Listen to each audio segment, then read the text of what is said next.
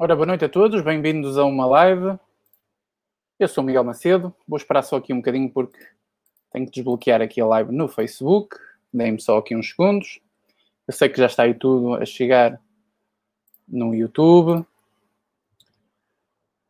Deixem-me partilhar só aqui. É que isto no Facebook é muito estranho, isto começa bloqueado.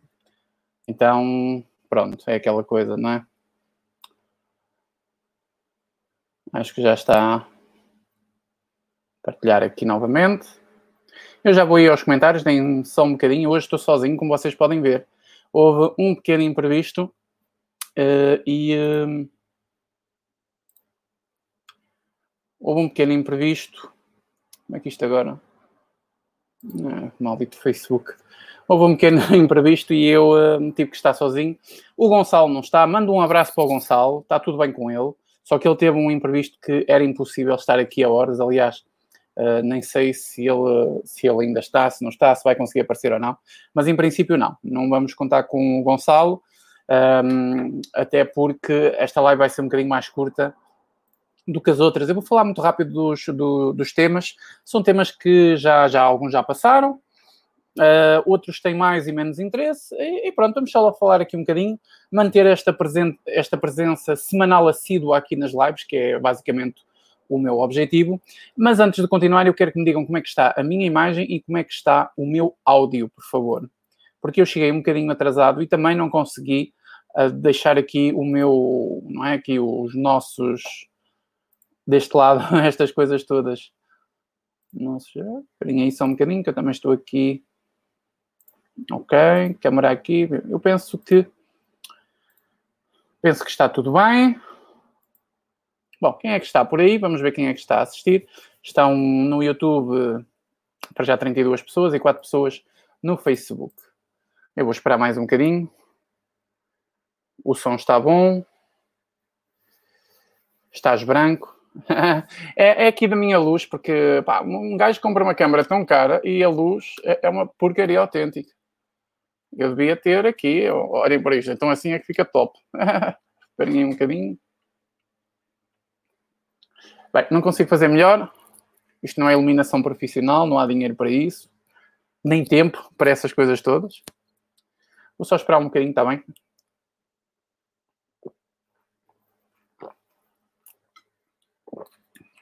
Boa noite a todos que estão a chegar aí, tanto no meu Facebook como do meu YouTube. Está bem? Eu já vou ir aos comentários. Podem fazer comentários nos dois sítios, tanto no Facebook como no YouTube, que eu consigo vê-los aqui nesta plataforma. São cinco estrelas. A imagem, de facto, estás branco. É assim, eu já sou branco por natureza e estes últimos dias eu não tenho estado muito bem. Então, se calhar vou estar um bocadinho mais branco que o normal. Mas, de facto, estou aqui a estourar um bocadinho a luz. Só que se eu desligar isto, então aí, então aí é que fica horrível, não é? é não vamos piorar aquilo que já nos está mal. Bom, vamos então continuar. Visto que não, não há meio de mais ninguém chegar, vamos continuar aqui. Eu hoje tinha aqui um. Bom, como isto ia aparecer um, um lápis azul uh, e, uh, e depois mudou tudo quando o Gonçalo me disse que teve um imprevisto e que não podia vir. Eu mudei então tudo, consegui adicionar mais um tema Uh, e uh, depois vou alterar o nome desta live. Ela não vai ser o Lápis Azul 27, eu vou fazer live especial semana ou assim uma coisa qualquer, não é? Um direto assim normal, uh, porque o Lápis Azul tem que ter a presença do Gonçalo, senão nem Lápis Azul é. Por isso, depois eu vou alterar aí o nome da, da, da, da live, vou tirar Lápis Azul e vou meter live normal ou algo assim do género, está bem? E os temas que nós vamos falar hoje são temas assim também eu penso que são interessantes. Alguns deles tinha aqui um ponto de vista interessante do Gonçalo, que tem aquele lado de, de análise mais uh, na ótica do, do, do plano económico uh, e do plano fiscal. eu gosto de estar mais focado no plano cultural e social, mas seja como for, podemos até falar neste assunto noutra noutra live onde Gonçalo esteja, porque é um assunto muito importante, embora o assunto caiu exatamente no momento em que outros acontecimentos uh, aparentemente mais importantes, que não são, mas aparentemente mais importantes, uh, aconteceram. E um, hoje vamos falar um bocadinho então da nomeação de Mário Centeno para governador do Banco de Portugal.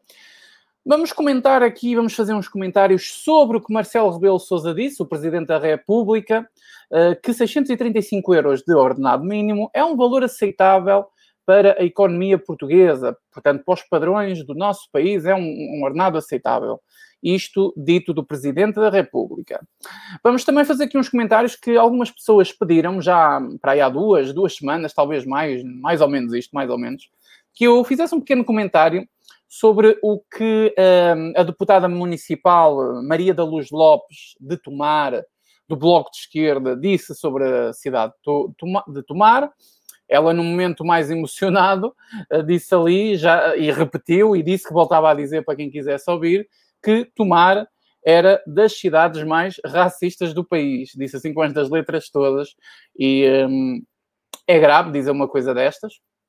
Eu acho que um, estas, estas lutas raciais, étnicas, que a esquerda está a investir, porque não tem outra maneira de, de, de estar na sociedade, eh, estão, estão a ganhar, estão a ganhar uma, uma postura muito agressiva perante nós e eh, nós, digamos, a direita ou os mais conservadores, aqueles liberais mais clássicos, não é?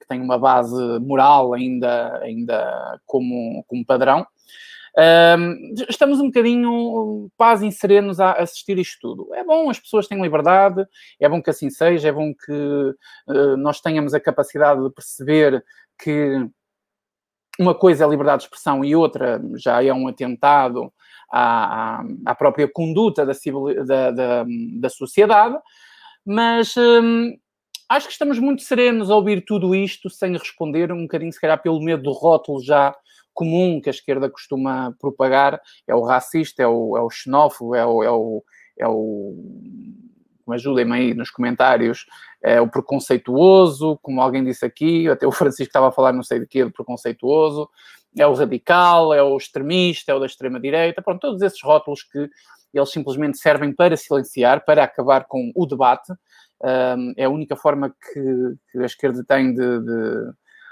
de sair do debate é com estes rótulos. O, Marvius disse aqui, Marvius, acho que é assim que se diz, onde anda o liberal clássico fascista.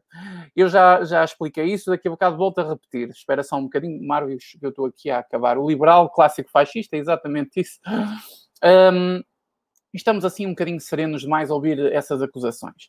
Bom, ainda aqui nos temas, eu ainda vou falar aqui um bocadinho da inauguração de um ecoponto marítimo um, feita essa inauguração pelo Ministro do Mar, vejam só, o Ministro do Mar é uma pessoa que é tão ocupada que foi, eh, foi, eh, hum, foi inaugurar um ecoponto marítimo. Tá? Mas, e temos aqui o último tema. Ah, desculpem lá, é que a live está aqui a mexer sozinha. Eu diria que o meu computador está meio possuído. e o último tema que eu vou dar aqui um toquezinho é, o Ministério, é sobre o Ministério da Educação eu já falei nisto num vídeo. Hoje coloquei um vídeo no Facebook, mas não coloquei aqui no YouTube. Eu também já vou explicar o motivo disso, mas eu quero, não quero comentar o caso porque eu já fiz isso de todas as maneiras e feitios. Eu quero divulgar aqui também na live esse caso, mas isso fica para o fim, tá bom? Bom, vamos então a vamos começar pela nomeação do governador uh, governador Mário Centeno para o Banco de Portugal, porque já é governador, não é? Já foi nomeado governador. E um, nós temos aqui alguns, alguns aspectos interessantes que, que, que, que aconteceram nesta nomeação. Bom, numa primeira fase, vamos ver se, se, vocês acompanham o meu raciocínio. Numa primeira fase, nós tivemos uh, a, a, a, a, elaboração de um orçamento suplementar através do senhor Mário Centeno, certo? certo? Numa segunda, num, num segundo passo, Mário Centeno, uh, Mário Centeno sai, certo? Numa terceira fase, depois de Mário Centeno já estar fora, o orçamento suplementar foi aprovado com votos de, com votos estratégicos tanto do PSD como do próprio bloco de esquerda. Tá? São votos estratégicos, ou seja, uh, o bloco de esquerda votou de, na, na, abstenção. Eu penso que o PSD também foi na abstenção. E, e por causa desses votos uh, na abstenção, o, a esquerda conseguiu passar o orçamento de Estado. Okay? Num quarto momento, nós temos os vários, imensos uh, comentários e tanto comentários políticos como comentários da própria sociedade em si, em que Mário Centeno ir para o Banco de Portugal seria de uma imoralidade tremenda. Nós aqui falamos disso aqui no canal, tanto no canal do YouTube como no meu Facebook, eu fiz publicações sobre isso, fiz vídeo, eu e o Gonçalo falamos sobre isso, enfim fizemos uma série, série de, de, de, comentários sobre isso e acho que não é preciso ser muito inteligente para perceber o quão imoral é uh, o Mário Centeno ter saído de Ministro das Finanças e passar para Governador do Banco de Portugal, não é? Basicamente, ele agora, como Governador, vai fiscalizar tudo aquilo que ele uh, fez ao longo deste tempo e uh, provavelmente vai dizer que o trabalho do ex-Ministro das Finanças foi bem feito.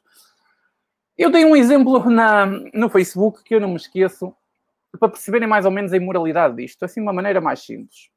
Imaginem que vocês têm na vossa rua, não é? Onde vocês vivem, um, tem uma senhora, não é? Na rua onde vocês vivem, que ela organizou, ela própria organizou um, um, um festival de cozinha, tá? Onde as pessoas participam com as suas especialidades, etc. E vão a um torneio, a um concurso, chamem o que quiserem. Pronto. Um, e várias pessoas vão participar, inclusive essa senhora que organizou. Depois dessa participação, esta mesma senhora que, organiza, que organizou e participou, ela vai para o júri. Portanto, ela vai fazer parte do júri. É isto mais ou menos que está a acontecer com o Mário Centeno no Banco de Portugal. Ele esteve a, a fazer todo o tipo de projetos, todo o tipo de, de, de fiscalização que o Banco de Portugal vai ter que fazer agora. Um, de certa forma, foi uma maneira inteligente de conseguir um, tapar a porcaria que fez com esta passagem de, de, de, um lado para o outro. Isto foi uma jogada hum, bastante astuta que resulta na nossa democracia, porque as pessoas estão-se pouco cagando para isto, não querem simplesmente saber, não, não, não estão nem aí para isto. Uh, e, e, e um, os nossos, uh, govern os nossos governantes, não é? os nossos políticos, ao saberem isso, sabem perfeitamente que podem fazer este tipo de jogadas que o povo não vai simplesmente fazer nada. Eles sabem disto. E por saberem disto é que eles podem fazer isto à vontade. Eu acredito que num país que seja mais ativo politicamente, que seja um país moralmente mais, uh, moralmente, politicamente mais uh, saudável, isto não acontecia. Eu não sei se estou a ver acontecer isto, por exemplo, num país como a Suíça.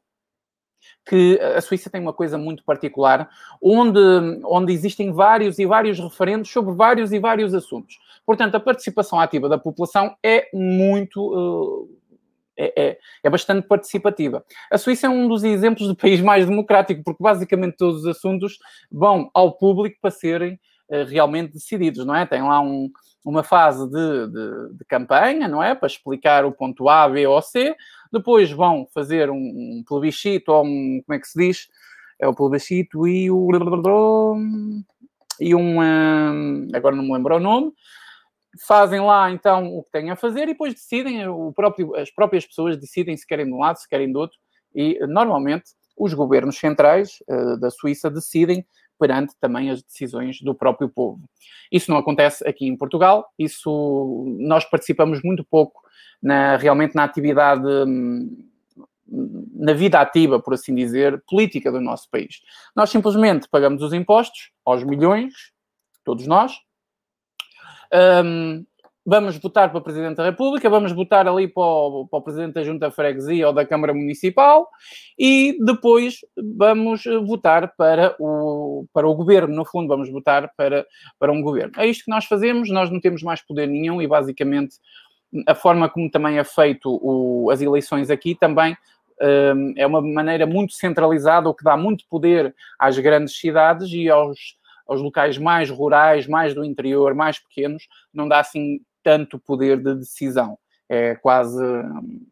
Bem, não tem quase relevância nenhuma. Isso tem que ser mudado uh, e, e, acredito que, que isso passe por um plano de boa reestruturação, porque como é feito esta, esta eleição de deputados em uh, distrito A, B ou C, ou conselho A, B ou C, é totalmente uh, injusto. É completamente injusto, ok? Então, o, ao saberem, vamos lá voltar ao raciocínio do quarto ponto sobre o Mário Centeno, ao saberem que o povo não tem esta capacidade, uh, nem tão pouco tem vontade de ir para a rua para manifestar que uma coisa destas é errada e que as pessoas não admitem, fazem. Fazem e ponto final. Então ficamos aqui num quarto ponto, como eu disse, naquela manifestação e opinião pública sobre a ida de Mário Centeno para governador do Banco de Portugal.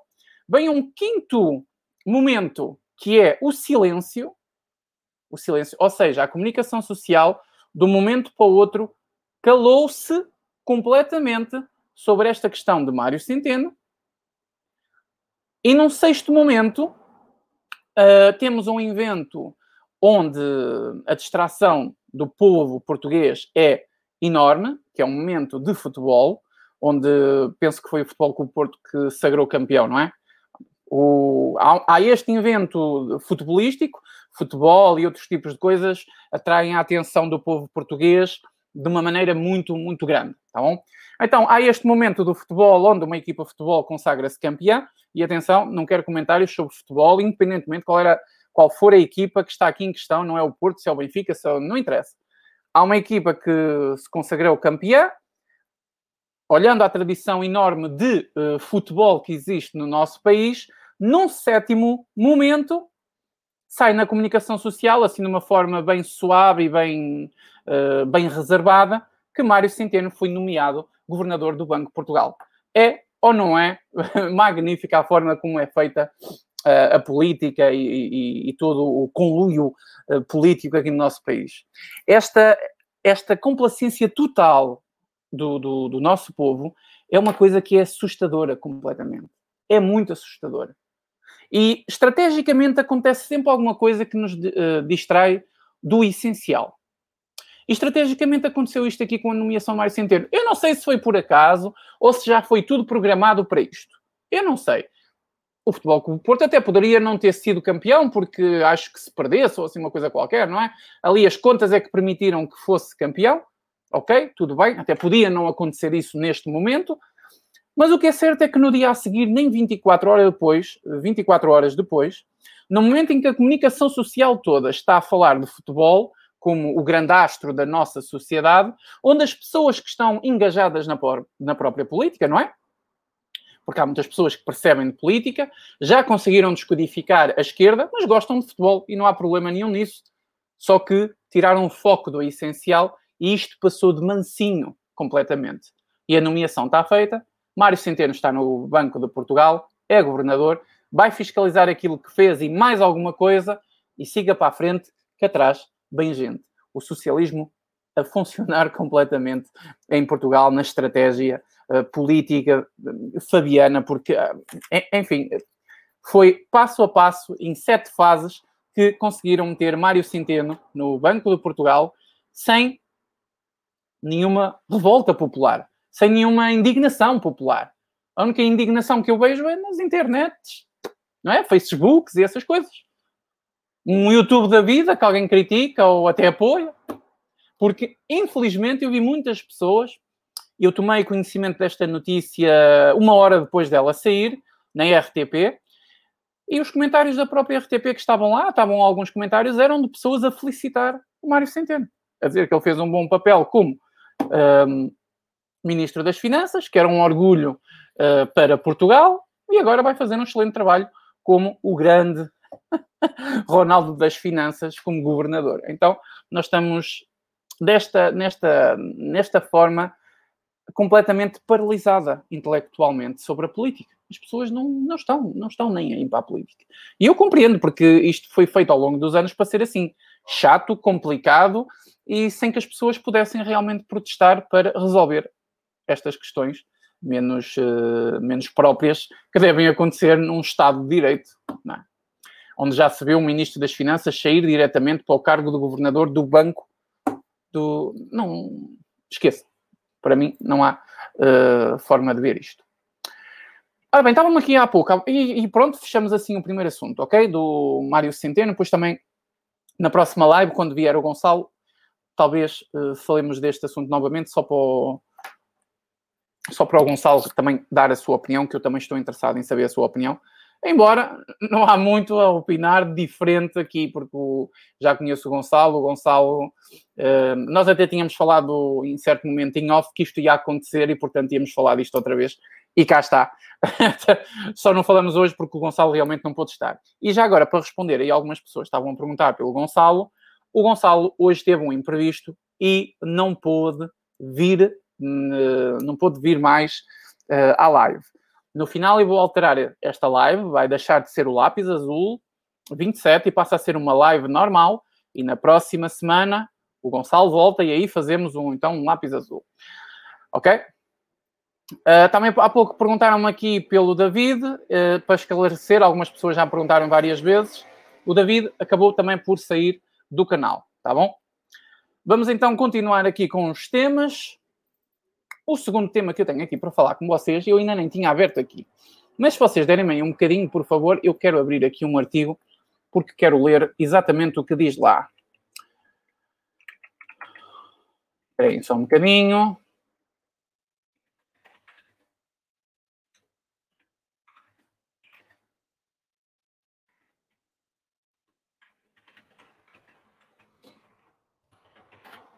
Só um bocadinho, gente. É que eu, eu tinha que fazer este trabalho antes da live começar, só que. Hum, só que eu não, não, cheguei atrasado também, não consegui. Portanto, vocês deem-me aí um bocadinho. Ora bem, pode ser mesmo aqui.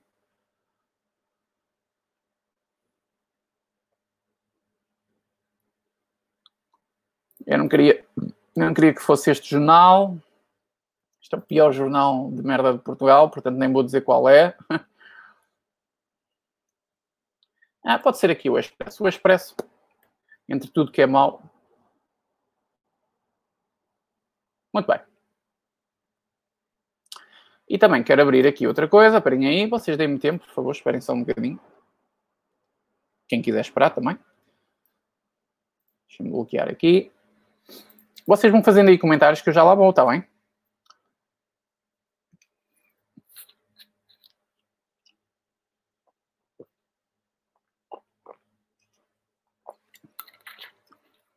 O Leandro está-me a perguntar exatamente o que eu acabei de explicar. Portanto, Leandro, depois, se calhar no final, voltas a ouvir, porque só num país que não é que é, é, é, é permitido tudo e mais alguma coisa, e chama-se democracia, é que isto era possível. Mais nenhum país. Só um bocadinho. É que eu quero ir buscar aqui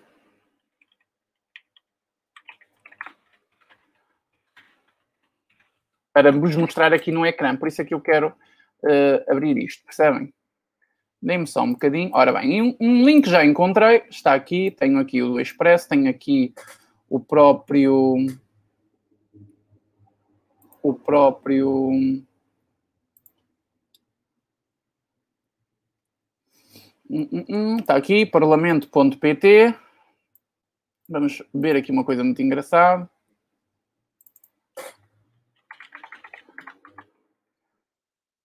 Vou-vos buscar aqui uns números interessantes para nós. Uh, vamos falar aqui concretamente em números, está bem? Vamos ver em que nós estamos a falar do alto da burra, como se costuma dizer. Ora bem, aqui prefiro o observador.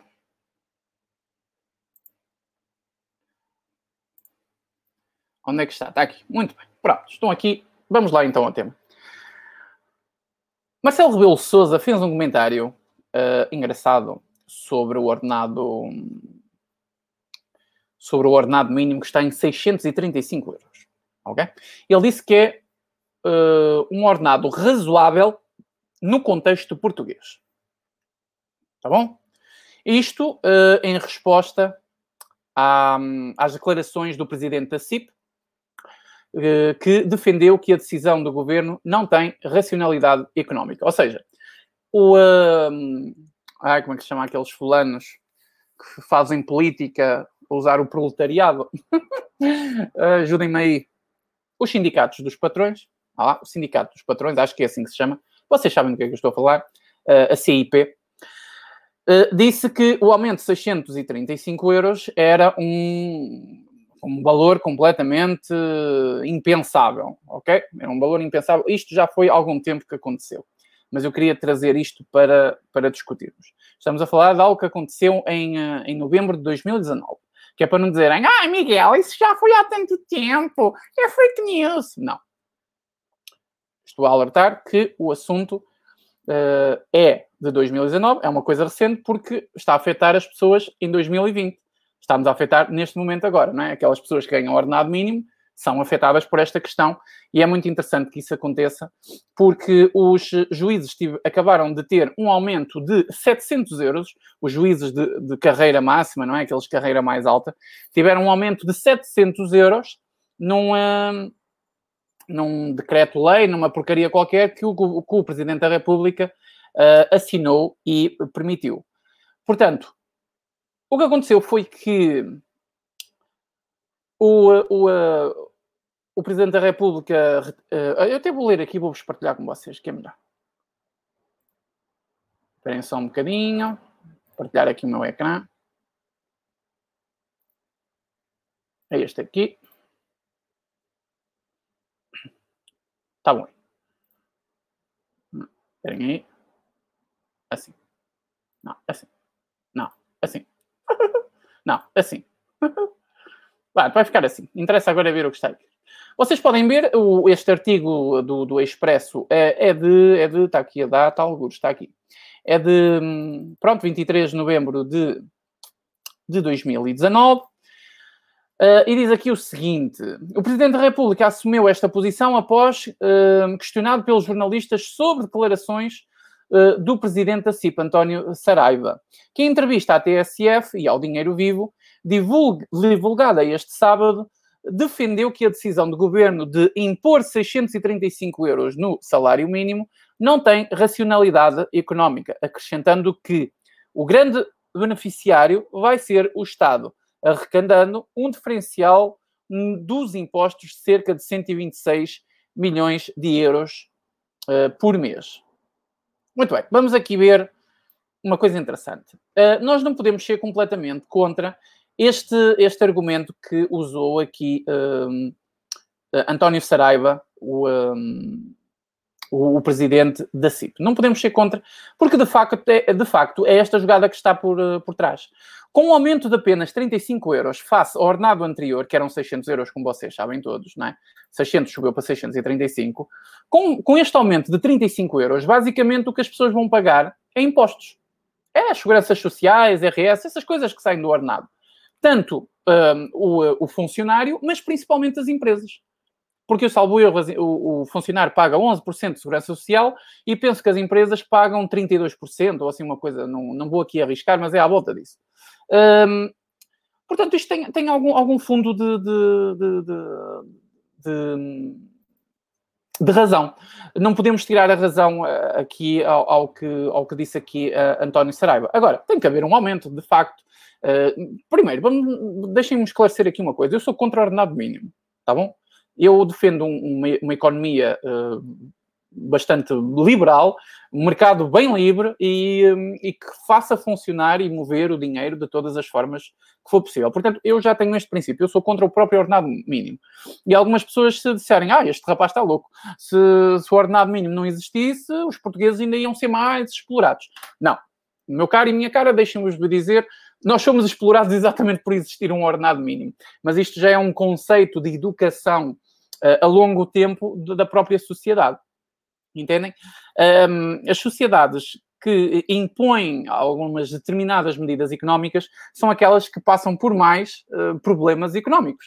E isso acontece exatamente uh, através de, das políticas de grande Estado e de grandes impostos, tanto da social-democracia como do próprio socialismo. Compreendem?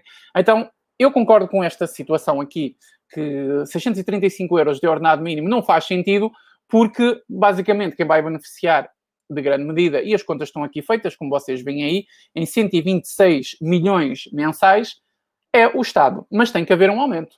Nós não podemos ficar estagnados. Aliás, o nosso ordenado mínimo já devia ir nos 800 euros, ou 700 ou 750. Portanto, nós tínhamos que ter aqui uh, outra forma, porque quando sobe-se ordenados, uh, também sobe impostos uh, tanto aos funcionários como ao próprio, ao próprio patrão. Isto é um ciclo vicioso. Portanto, é muito difícil dar a volta a isto.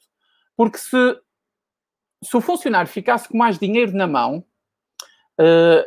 nós até diríamos que, que, estes aumentos seriam interessantes de acontecer na, na, no nosso país. Mas, mas o, o, o, português não fica com mais dinheiro na mão. Neste, neste aumento ordenado, basicamente, se calhar, na prática, no dia a dia, nós temos mais 15 euros na mão. Se calhar nem isso. Se calhar nem isso. Tá bom? É a diferença de meter combustível com mais 5 euros. Ou de ir às compras e gastar mais 10 euros. Nem dá para ir ao McDonald's se for duas pessoas. Portanto, é mais ou menos isto que a pessoa está a ganhar. Um, e as empresas, claro que não querem alargar os bolsos, porque, primeiro, eh, é uma grande é um, é um, é um peso enorme a pagar ao Estado. Vocês não imaginam as despesas que têm pequenas, médias empresas com, com, as, com as despesas do Estado. Muitas empresas têm logo o princípio de falir exatamente por causa disto, logo no início. Claro que algumas medidas, algum, as, as, novas empresas estão isentas de pagar e não sei o quê, têm algumas eh, contramedidas, não sei das quantas. Mas uh, grandes empresas multinacionais pagam milhões e milhões e milhões. Por isso é que elas não querem ir para países que têm um, um, um grande Estado autoritário no que diz uh, respeito à economia. Então elas fogem para uma economia liberal, porque sabem que os, os, os impostos são mais baixos. Foi isso que o Trump fez nos Estados Unidos. Chegou ali, cortou por metade ou menos de metade o Gonçalo, se estivesse aqui, conseguiria explicar melhor, cortou por metade os impostos, a carga uh, tributária uh, que as empresas tinham nos Estados Unidos. E desconstruiu metade da burocracia. É o que é necessário fazer em qualquer uh, país que esteja com dificuldades económicas, nomeadamente o nosso, e há muito tempo que é assim. Há muito tempo que é assim, porque os portugueses não conhecem mais nada diferente ou não ser esta política socialista de fazer dinheiro que não faz dinheiro. Impostos não fazem dinheiro. Os impostos só deviam servir para pagar as despesas que nós temos com o Estado. Quem faz dinheiro é a iniciativa privada. Quem faz dinheiro é, é, é o dinheiro em si, não é o Estado que o faz. E isso está a acontecer um bocadinho aqui. O Estado está com uma, com uma dose de impostos tão pesada, e nós já sabemos que nós já batemos o recorde da maior carga, carga tributária do, do de sempre. Um, desde 1994, quando ela começou a ser, eh, começou a ser eh, registada, penso eu, ou 93, assim uma coisa, eh, por algum motivo é, não é? Isso não é dinheiro que desaparece, por isso é que dá dinheiro para fazer tudo e mais alguma coisa. Mas deixem-me agora passar, isto foi a parte mais ou menos económica da coisa que eu quis aqui explicar sobre esta questão. O que aconteceu a seguir, agora, passado não um ano, mas mais de meio ano depois, ou cerca de meio ano depois, foi que foi aprovado aí uma merda qualquer em que os uh, juízes em fim de carreira ou de uh, mais graduados, nessa coisa toda, tiveram um aumento de 700 euros. 700 euros. E foi aprovado pelo próprio Presidente da República, que disse que 635 euros é um uh, valor razoável. Ora bem, ele diz isto razoável para se defender do ataque da CIP, mas ele tem que perceber que as pessoas que vão ler isto vão ficar ofendidas porque as pessoas mal conseguem viver com 635 euros. Hoje, numa família tipicamente portuguesa, um pai, uma mãe, um ou dois filhos, é impossível só existir um ordenado dentro de casa, senão as pessoas não vivem. É impossível. Eu repito isto muitas vezes e não me interpretem mal. Isto pode ser uh, conduzido tanto à mulher como ao próprio homem, mas um dos maiores direitos que as mulheres conseguiram não é um direito, é um dever, que é trabalhar. Eu vejo muitas feministas a discutirem esta questão e a dizerem que antigamente eram obrigadas a estar em casa, a tomar conta dos filhos, da família, dos porcos, das galinhas e não sei o quê, e que agora têm a liberdade de escolha de, de, de, decidirem se ficam em casa, se não ficam em casa, se tomam conta dos filhos, se não tomam conta dos filhos, se tratam da casa, se não tratam, etc, etc, etc. E, e muitas vezes eu digo, e com pena, porque eu acho que essas mulheres, elas não ganharam o direito de trabalhar. Elas uh, simplesmente têm o dever, hoje em dia, de trabalhar. Porque se elas não forem trabalhar, é preciso que o outro lado, não é? Quem diz a mulher diz o homem. como ainda há pouco disse, não é? Não vamos aqui fazer aqui este, esta minha minha, estas mesquices de mimimis, quem diz a mulher diz o homem. Mas, uh, usando o exemplo, se o homem não tiver um ordenado bastante razoável, mas bastante razoável mesmo, de pelo menos 1.300, 1.400 euros mensais, e em Portugal, para ganhar um ordenado desses, é ainda preciso. Não é, não é fácil, não é? Já sabemos como é que é. Uh, para que a mulher decida se pode ou não trabalhar. Aí é que ela tinha o direito, aí é que ela ganhava um direito de decidir se fica com a família, se não fica com a família, se anda a passear nos shoppings à semana, ou se vai trabalhar também para ganhar o seu ordenado. Não, ela agora tem o direito, ela agora tem o dever de trabalhar. Porque senão ela não se sustenta, nem a ela, nem à família dela. Portanto, foi isto, basicamente, que aconteceu no, nas lutas de feminismo.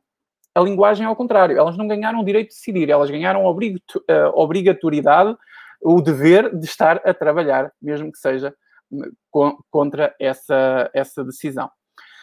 Um, muitas questões que são relacionadas com, a, com, a, com, a, com, com o ordenado mínimo, elas podem ser discutidas de, de, de várias. De, o quê? José Maria está aqui a dizer ganharam a sua independência financeira. Impossível ganhar independência financeira, porque se o homem deixar de trabalhar, elas não pagam as contas, José. Vamos, vamos ser razoáveis, por favor. Vamos ser razoáveis elas não ganharam capacidade nenhuma, só se elas forem solteiras, mas se elas forem solteiras, elas não têm responsabilidades de família, não é? Algumas delas têm 30 anos e estão em casa dos pais ainda. Então temos que localizar no que eu estou a dizer, José. Elas não ganharam independência nenhuma. Elas estão a lutar pela independência. Se elas ganhassem independência. Óbvio, pode haver os exemplos de mulheres engenheiras ou de altas, de altas patentes, de altas empresas, que têm ordenados de 2, 3 mil euros. Isso acontece com, com empresárias, etc. Aí, obviamente, que o marido não, não precisaria trabalhar. Mas estamos aqui numa realidade. Eu, quando disse homem e mulher, é, é, é independente. Eu estou a falar do núcleo de família e da forma de sobreviver. Se o marido tiver um ordenado mínimo de 635 euros e se tu falares dessa mulher que estás a indicar que ela é independente agora financeiramente com 635 euros, ela não é. Ela não é. Ela não pode arriscar nada na sua vida se tiver um filho. Ela não consegue comprar um carro razoável, ela não consegue comprar uma casa.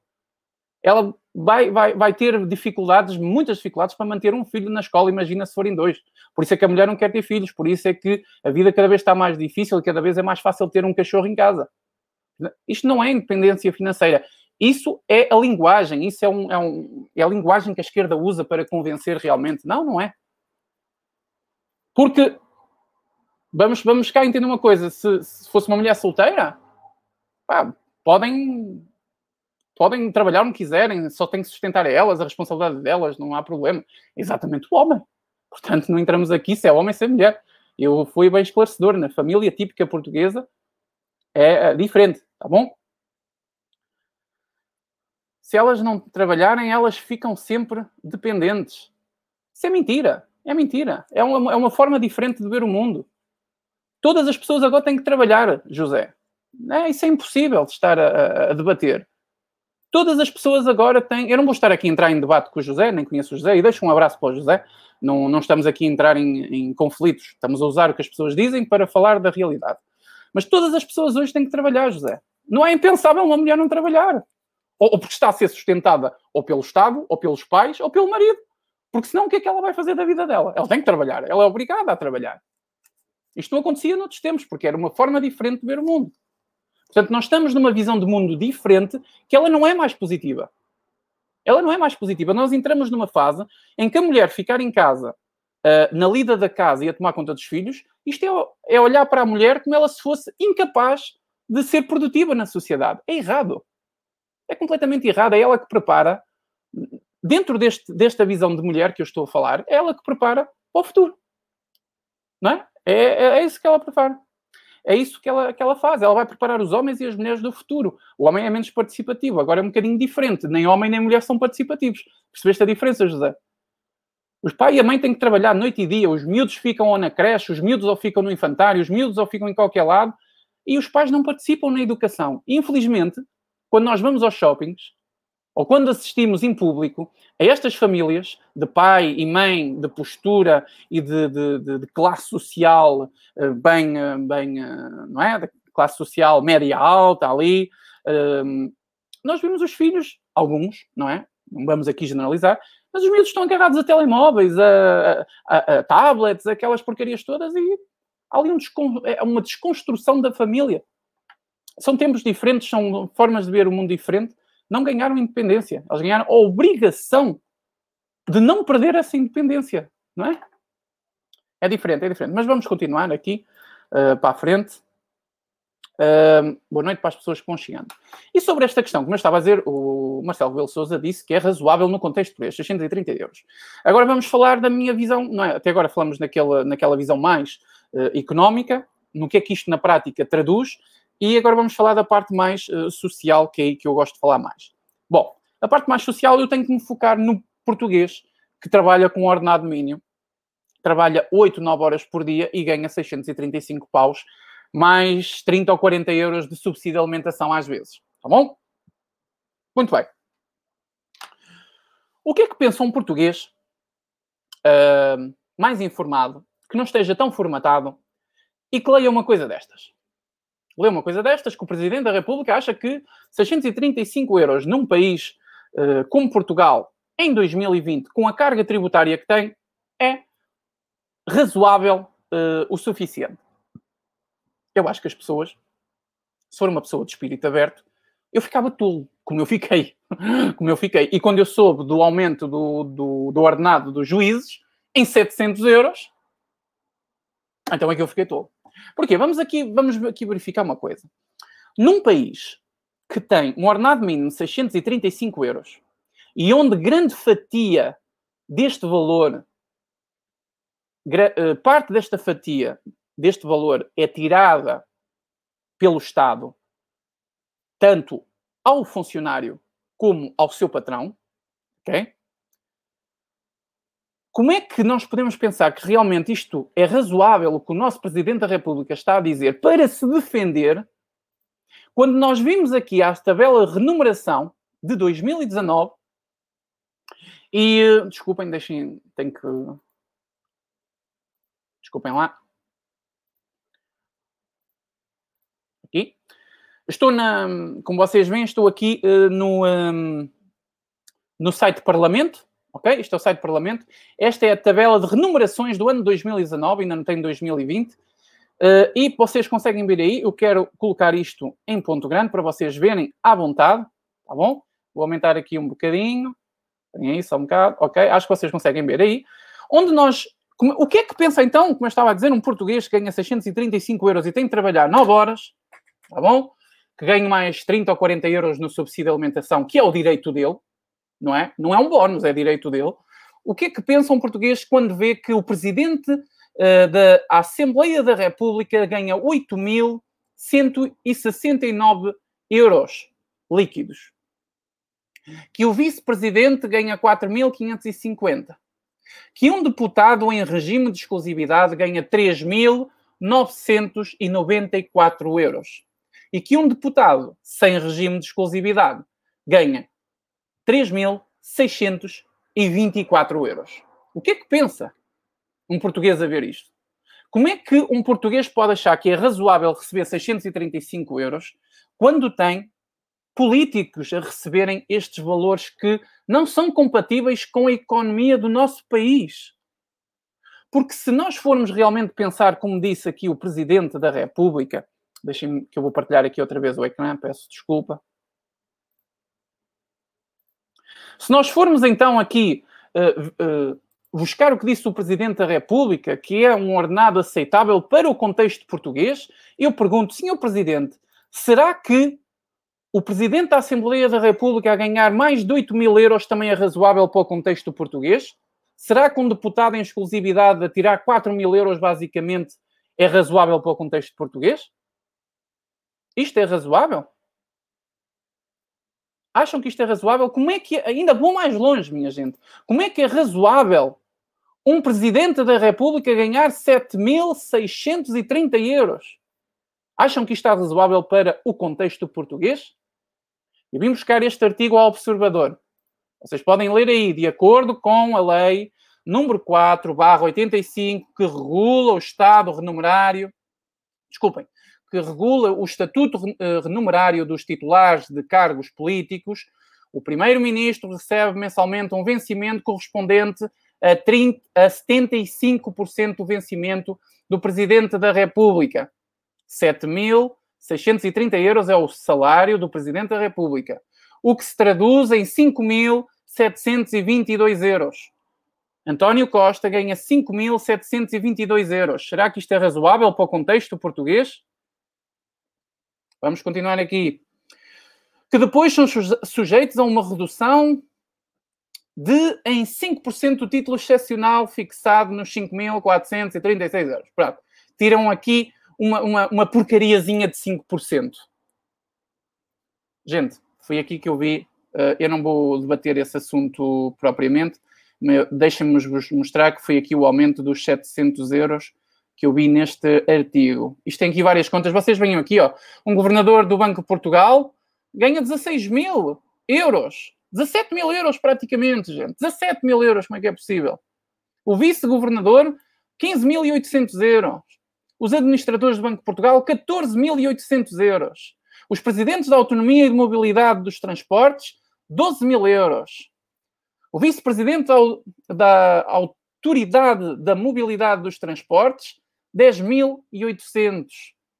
Os vogais da Autoridade de, da Mobilidade e dos Transportes, 9.600. O presidente da Autoridade Nacional de Aviação Civil, 12.400. Gente, como é que é possível? Vocês estão a pagar isto tudo. Reparem aqui. O presidente do Conselho de Administração da Autoridade de Supervisão de seguros e fundos de pensão recebe, neste caso é Maria Margarida Correia da Guiar, 234.620 euros por ano, o que corresponde a 16.700 euros por mês. Será que isto está razoável para o contexto português, gente?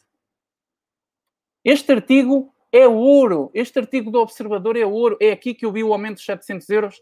Está aqui em qualquer sítio presidente da Caixa de Depósitos ainda era o Paulo Macedo, nem sei se ainda é, eu acho que já saiu, mas o ordenado do presidente da Caixa Geral de Depósitos é 423 mil euros por ano. São 30 mil euros por mês, a considerar os 14 meses. Será que isto é razoável? Pergunto, pergunto aqui ao Presidente da República, será que é razoável isto? É, querem, querem que eu continue? Querem que eu, eu posso continuar? O Presidente aqui esta porcaria começou aqui a dar música, acho que vocês não ouvem esta publicidade maldita. Mas pelo menos o observador não, não caiu lá no, no, fundo dos 15 milhões, vá lá, deixa lá a publicidade. Mas o presidente da, da RTP são 10 mil euros o seu ordenado. Isto é razoável? Reparem que existe aqui mais uh, detalhes. Eu é que não estou a fazer isso, que senão aqui estamos perdidos, não saímos daqui. Mas Marcelo Rebelo Sousa colocou a sua assinatura no diploma que trará aumentos de 700 euros aos juízes de topo de carreira. Ok? Tá bom? Além dos juízes, quem é que recebe do Estado um salário superior ao primeiro-ministro? Vou ficar por aqui, acho que não é preciso mais. Eu, se quiserem, eu deixo esse artigo aí. Coloco, coloco sim, senhora Mariana Paz. Este artigo tem que ser Uh, deixo só no fim da live, porque aqui a meio da live eu não consigo fazer isso. Isto é razoável para o contexto português, como disse o nosso Presidente da República? Um homem e uma mulher que trabalham 8, 9 horas por dia, ganham 635 euros, têm que ouvir estas merdas todas? Já entendem para onde é que vai todo este dinheiro? Não é só para isto. Ainda temos as pensões vitalícias, ou lá o que é que é. Bom, eu fico por aqui, espero que fiquem a pensar nisto, porque isto é repugnante, no mínimo. É, é repugnante, é imoral completamente o que está a acontecer neste país, não agora, mas há muito tempo que tem acontecido. Tá bom? Eu vou pedir que me deem aqui dois segundos, só por favor, não se vão embora, são dois segundos.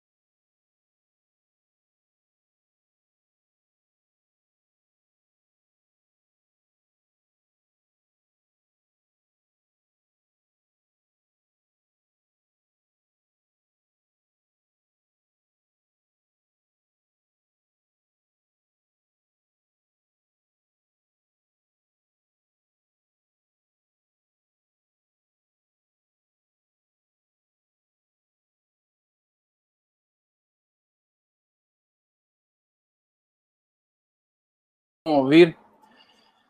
Digam-me se estão a ouvir, por favor. Porque eu tive aqui uns problemas, por isso é que eu tive que fechar aqui.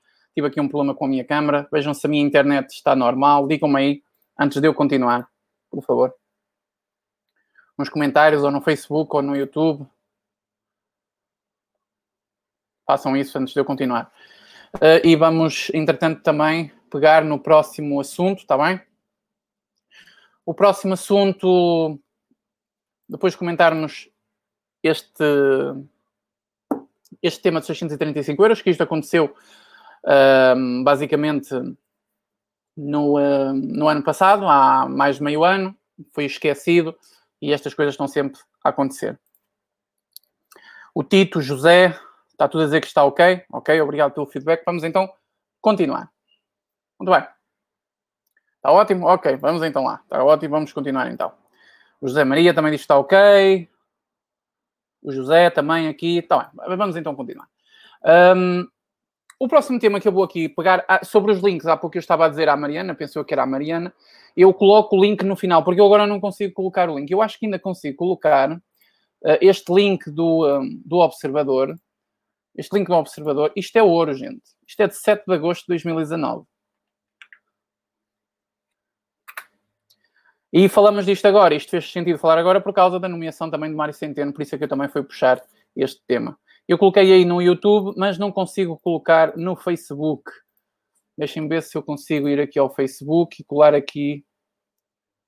Aqui. Eu coloquei aí o link no Facebook direto. Vocês uh, assistam aí, uh, vocês vejam aí se está aí o link, por favor. Já agora partilhem a live no Facebook, gente. Eu estou a ver que só tem seis partilhas. Se puderem, partilhem a live. Por isso é que eu estou a ter despesas mensais para poder fazer live nas duas plataformas, tanto, tanto no, no, eh, no próprio. Vem-me só aqui um bocadinho, que a Keller está a pedir o link pelo WhatsApp, é isso, é boa ideia. Vou-te mandar o link pelo WhatsApp, Keller, e se não te importares, vais divulgando. Daqui a 5 minutos tornas a pôr, tanto num como no outro. Esse link do Observador, esse artigo do Observador é ouro. Principalmente uh, depois de sabermos uh, depois de sabermos que estas manobras todas do governo, isto é tudo calculado, portanto. Keller, já te enviei o link. Se puderes, vai partilhando, por favor. Obrigado.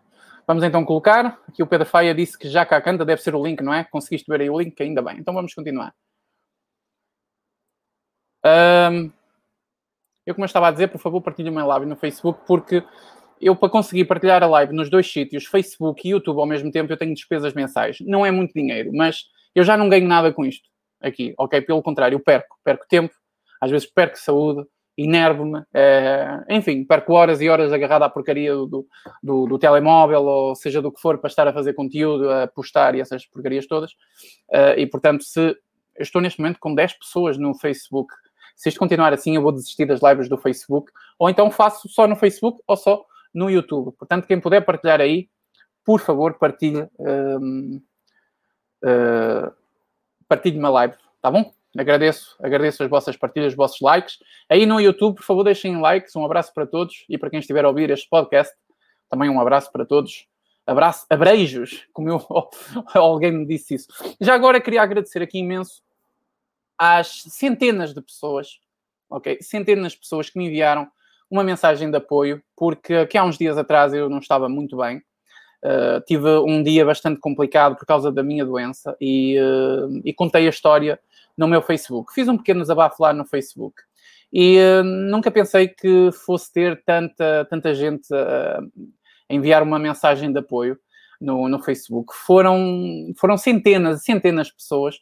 Eu quero ser mais concreto para dizer os números porque fiquei, fiquei emocionado com esse apoio todo e é isso que, que nós tiramos e que tiramos disto e que nos faz continuar, ok?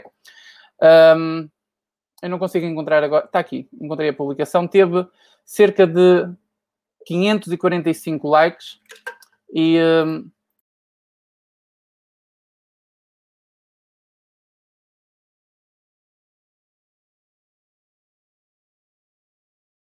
Desculpem lá, tive aqui um pequeno percalço pelo meio. Continuando, foram mais de 550 likes, à volta disso, 550, penso eu, e mais de 4, e cerca de 460 uh, comentários. Portanto, eu também respondi, respondi a todas as pessoas. Fiz questão de responder a todas as pessoas. Tá na, portanto, metade dos comentários também são meus. Mas à volta, mais de 200 comentários tive de apoio à, às pessoas. Muito obrigado a todas as pessoas e tive pessoas que nunca pensei que viessem aqui fazer um comentário sou-vos muito sincero. Tem aqui pessoas que eu não pensei que viessem fazer um comentário, nem pensei que, que tirassem um minuto para o fazer. Muito obrigado a todos. Hoje já estou melhor, uh, o dia a dia é complicado por causa deste calor, é mais por causa disso. Aos bocadinhos, isto vai melhorando, espero eu. Bom, vamos continuar então. Uh, Francisco, tu tens que desistir do Gocha. Tens mesmo de desistir do Gocha. Homem, tu estás sempre a falar do Gocha.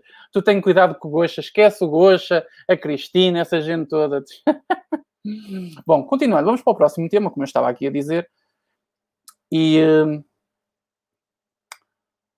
uh, qual é o próximo tema? Ora bem, o Marcelo. Então vamos agora aqui à deputada municipal do Bloco de Esquerda. A deputada, como é que ela se chama? Maria, Maria Luz Lopes, que disse que a cidade de Tomar era uma das mais racistas do país. Ela diz que não conhece todas, portanto, é uma das mais racistas do país. Vamos fazer o seguinte: eu vou tentar colocar aqui, porque isto tem que ser uh, ouvido por vocês, não é? Isto não há maneira de, de, fazer de outra forma. Então, eu vou pedir aqui que me deem um segundozinho, que eu tenho aqui já meio aberto. E vou tentar partilhar o som o áudio, neste caso. O som, o som. Isto é mesmo à moda do Puerto, caralho. Aqui no Porto está um calor de caraças e para baixo, para Lisboa também. Tem uns colegas aí de baixo que. Uh.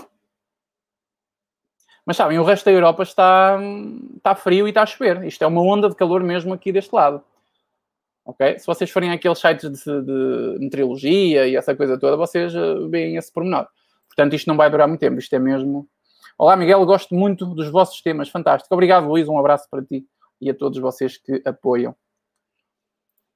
Uh, ora bem, onde é que está o vídeo? Está aqui. Eu vou fazer o seguinte. Eu vou colocar o vídeo aqui, vou partilhar aqui a tela, tá bom? Só um bocadinho, que eu estou aqui à procura. Aqui, ok. Aqui o Facebook. Está aí o Facebook. Ah, desculpem, peraí, não é isso. Tenho que parar. Aqui.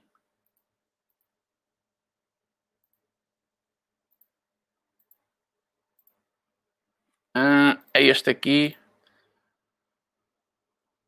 Esperem aí, deem-me só aqui um momento. Desculpem lá, mas fazer isto em direto é complicado. Vou avisar aí a Keller que não mande mensagens agora, por favor. Muito bem, eu vou partilhar aqui a minha tela e o áudio. Vocês digam-me se conseguem ouvir, tá bom? Eu vou colocar aqui play. Ninguém tem coragem de dizer que o é, mas quando nós temos atitudes, situações em que, por exemplo, se diz que numa situação. Por favor, digam-me se ouviram os uh, eh, 10 segundos de áudio de, deste vídeo que eu tenho aqui do Facebook. Digam-me, por favor, se ouviram. Está aqui alguém a dar-me 20 anos, 20 e poucos. Epá, Draquito, muito obrigado. Um grande, um grande abraço para ti, ok? Um grande abraço para ti. Não, tenho 34 anos. 34 anos. Eu sei que sou uma coisa assim especial e coisa.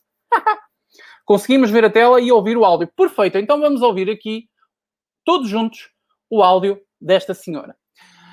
Um, eu vou ler aqui este textozinho antes de começar, que diz assim: a acusação é de Maria da Luz Lopes, eleita pelo Bloco de Esquerda pelo Bloco de Esquerda, para a Assembleia Municipal Tomar. É das cidades mais racistas que a própria diz conhecer. A frase foi proferida por ocasião da recente reunião daquele órgão, uh, altura em que Maria da Luz Lopes criticou quem, considera, quem considera como injusto o investimento da autarquia em edif edificação das habitações para as famílias que residem no acampamento do Fleixeiro. Acho que é assim que se diz. Deixando claro que está em causa dinheiro bem gasto e que cabe à comunidade tudo fazer para integrar as pessoas uh, de etnia cigana, mesmo sabendo que algumas delas não cumprem as normas. Vamos ver então o que é que diz esta senhora. Vamos aqui todos juntos ouvir as palavras desta senhora que se emocionou um bocadinho. Ninguém tem coragem de dizer que o é, mas quando nós temos atitudes, situações em que, por exemplo, se diz que numa situação que era para resolver o problema da etnia cigana é preciso haver concurso público, porque há mais pobres, por amor de Deus. Claro que há mais pobres, mas a situação das minorias, a situação de pessoas que estão em situações de carência, de, de uma coisa extrema, e independentemente, não aceito, não ouço, não, não entendo aquelas pessoas que dizem eles não pagam impostos, eles não estão, integrados, eu não sei o quê. Meus amigos, façam um esforço, vão ver como é que os ciganos são tratados em Portugal e no mundo, mas depois também foi em Portugal desde o século, desde o Dom Fernando. As leis, eles foram deportados. Uh, não, não, não há. Ela, como não sabe o século Dom Fernando, foi melhor. não há como explicar e esse estudo eu filo. Ou seja, como é que eles chegaram aos nossos dias do século XXI? Desagregados, sem interesse em colaborar connosco. E nós somos a minoria, a nossa responsabilidade maioria, é fazer tudo, mesmo sabendo que eles não cumprem algumas normas, mas fazer tudo para os integrar. E cada, eh, cada pessoa da etnia cigana que se, se integra, que vai arranjar emprego e etc., deve ser uma vitória para nós todos. Porque são seres humanos e são tão portugueses como nós, são tão mulheres, tanto homens como nós. Portanto, meus amigos, se há coisa que eu tenho orgulho em relação a, a tomar, e tenho poucos disso já, é sobre o esforço que está a fazer para integrar os ciganos aqui em Tomar e serem dar casas, e não há mal nenhum nisso, é dinheiro extremamente bem gasto. Portanto, é essa. Dar casas aos ciganos, não há mal nenhum nisso e é dinheiro extremamente bem gasto. Então a senhora.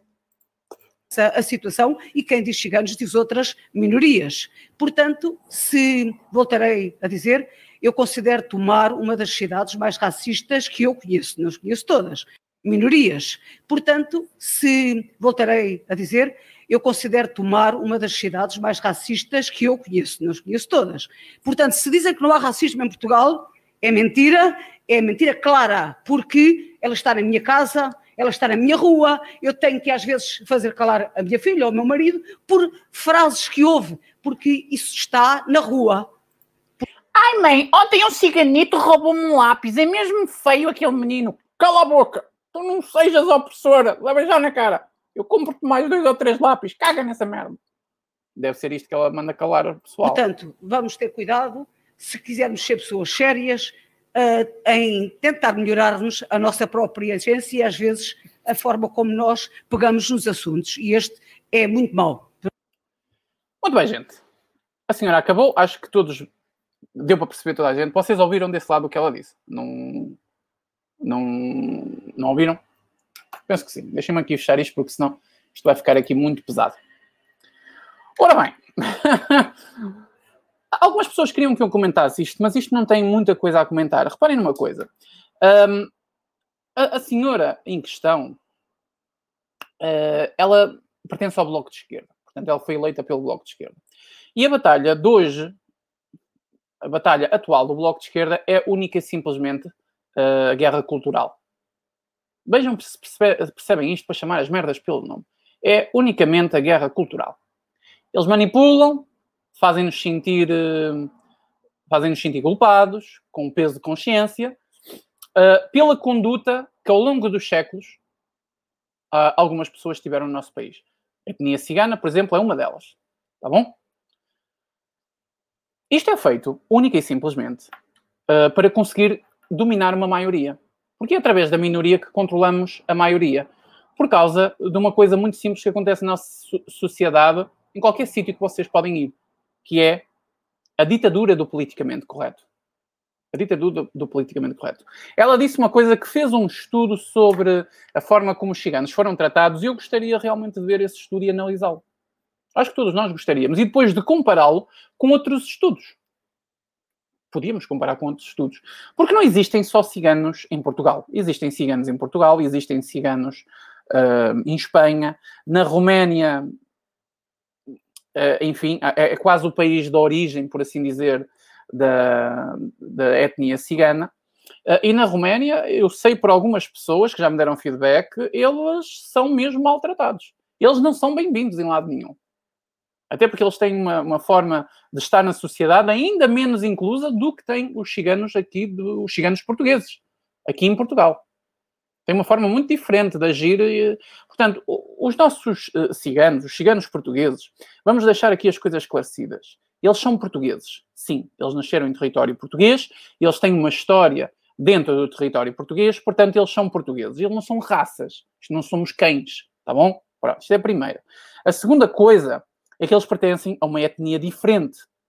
Eles têm uma cultura diferente, eles têm uma forma de ver a, a sociedade diferente e com regras diferentes. E é aqui que bate a coisa mal. É aqui que está o problema. Ninguém diz que não é para ajudar ciganos ou para ajudar qualquer minoria que tenha dificuldades. O princípio do Estado de Direito é exatamente ajudar quem passa por dificuldades, mas não é ser uma ajuda vitalícia.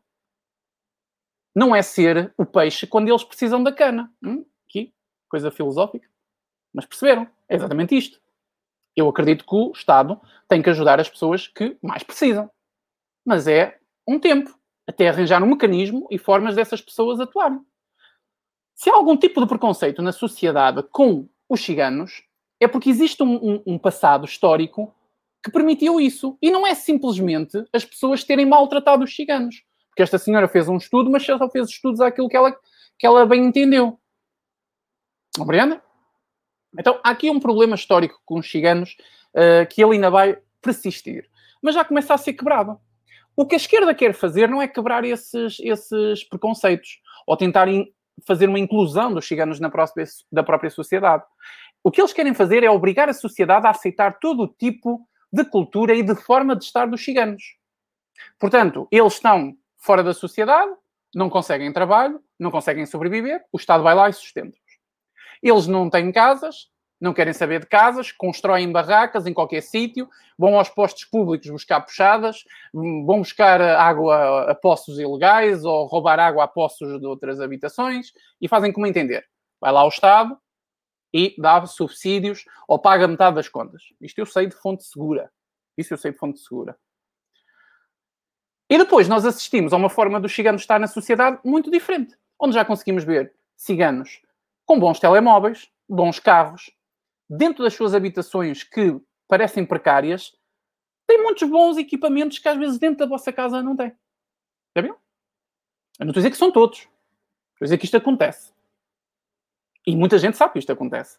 Estamos fartos de ver às portas dos, dos acampamentos, das barracas que eles têm, altos carros. E isso acontece como? É preciso pagar aquilo. Eu não estou a dizer que eles roubam, mas é preciso pagar aquilo. Depois, sabemos que os ciganos têm uma forma de sobreviver na sociedade, o que é legítima, que é através da feira.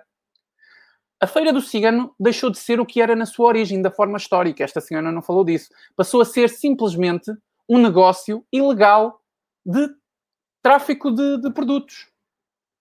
Eles têm roupa falsificadas, eles têm essas merdas todas. Antigamente os ciganos tinham feiras, faziam feiras e esses tipo de coisas tradicionais. Não era através disto. Eles pagam impostos sobre isso? Eles pagam impostos sobre as suas, uh, as suas habitações? Eles pagam renda como pessoas normais? As pessoas têm que ter consciência de que a pessoa se, está, está excluída da sociedade, ela realmente não consegue, não, não consegue ter meio de sobrevivência. E o Estado serve exatamente para isso. Mas o Estado tem um papel obrigatório de fazer uma inclusão das pessoas. E isso começa exatamente nos direitos e nos deveres. O que estamos aqui a fazer é basicamente assumir que eles só têm deveres e nós só temos. Assumir que eles só têm direitos e nós só temos os deveres. Isto chama-se luta de classes, porque as pessoas que não aceitarem isto têm um princípio de ser chamadas de racistas. Sobre a questão desta senhora chamar a uma. basicamente, a tomar inteiro, não é? Não, não foi um sítio próprio, vamos dizer, tomar inteiro. Dizer que é uma das cidades mais racistas do país, e porque não conhece todas, eu acho que isto é bastante grave. Eu, eu se fosse de tomar, eu ficaria bastante ofensivo e eu gostaria de responsabilidade. Ou seja, mas porquê que eu sou racista?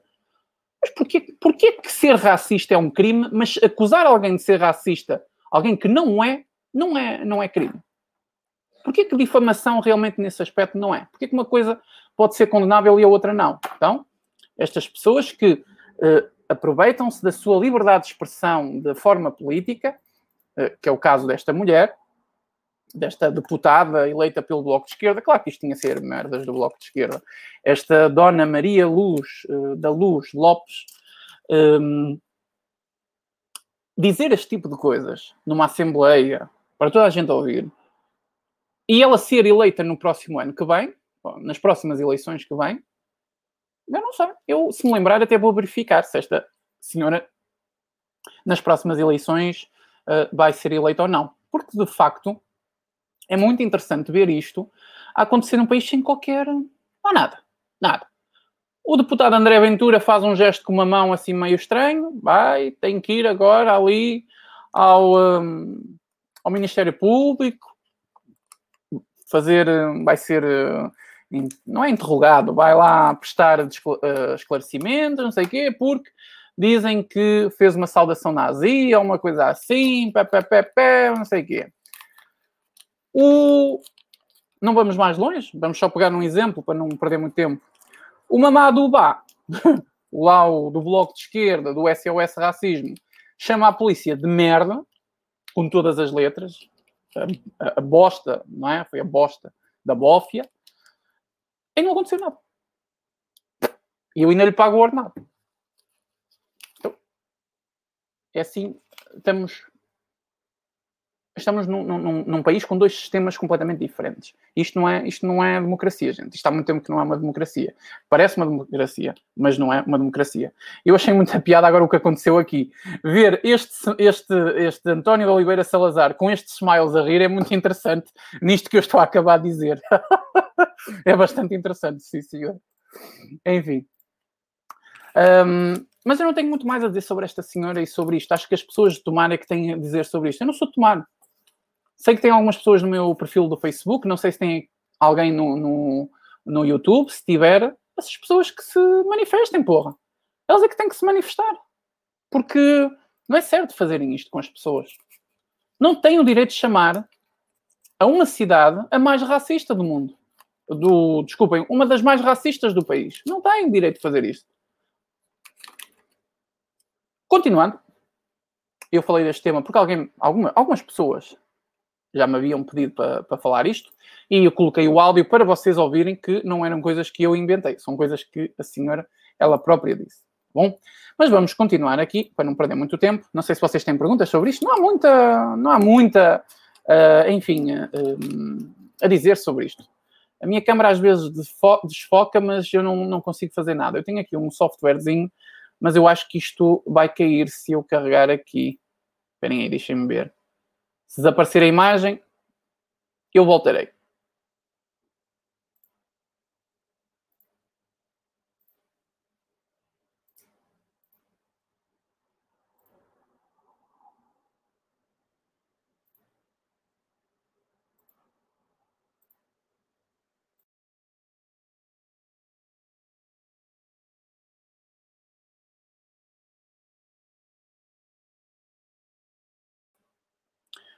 Não há nada a fazer, desculpem lá, eu caí, já estou aqui, não há nada a fazer. Isto desfoca, às vezes eu não consigo fazer nada, tenho aqui uns problemas. Para variar, aparecem sempre problemas nesta merda. Sempre. Uh, bom, vamos então continuar. Eu tinha aqui o outro tema. Eu só queria ver se vocês estão a ver a câmera, se está tudo bem. Ok? Digam-me só aí nos comentários se está tudo bem. E vamos continuar. Peço mais uma vez que quem conseguir uh, partilhar no Facebook, partilhem a live no Facebook, por favor. E. Um, e aqui no próprio. No, e também no, no YouTube, deixem aí um like e partilhem nas vossas redes sociais, uh, WhatsApps e por aí fora, tá bom? Estamos com uma audiência de. Deixem ver aqui.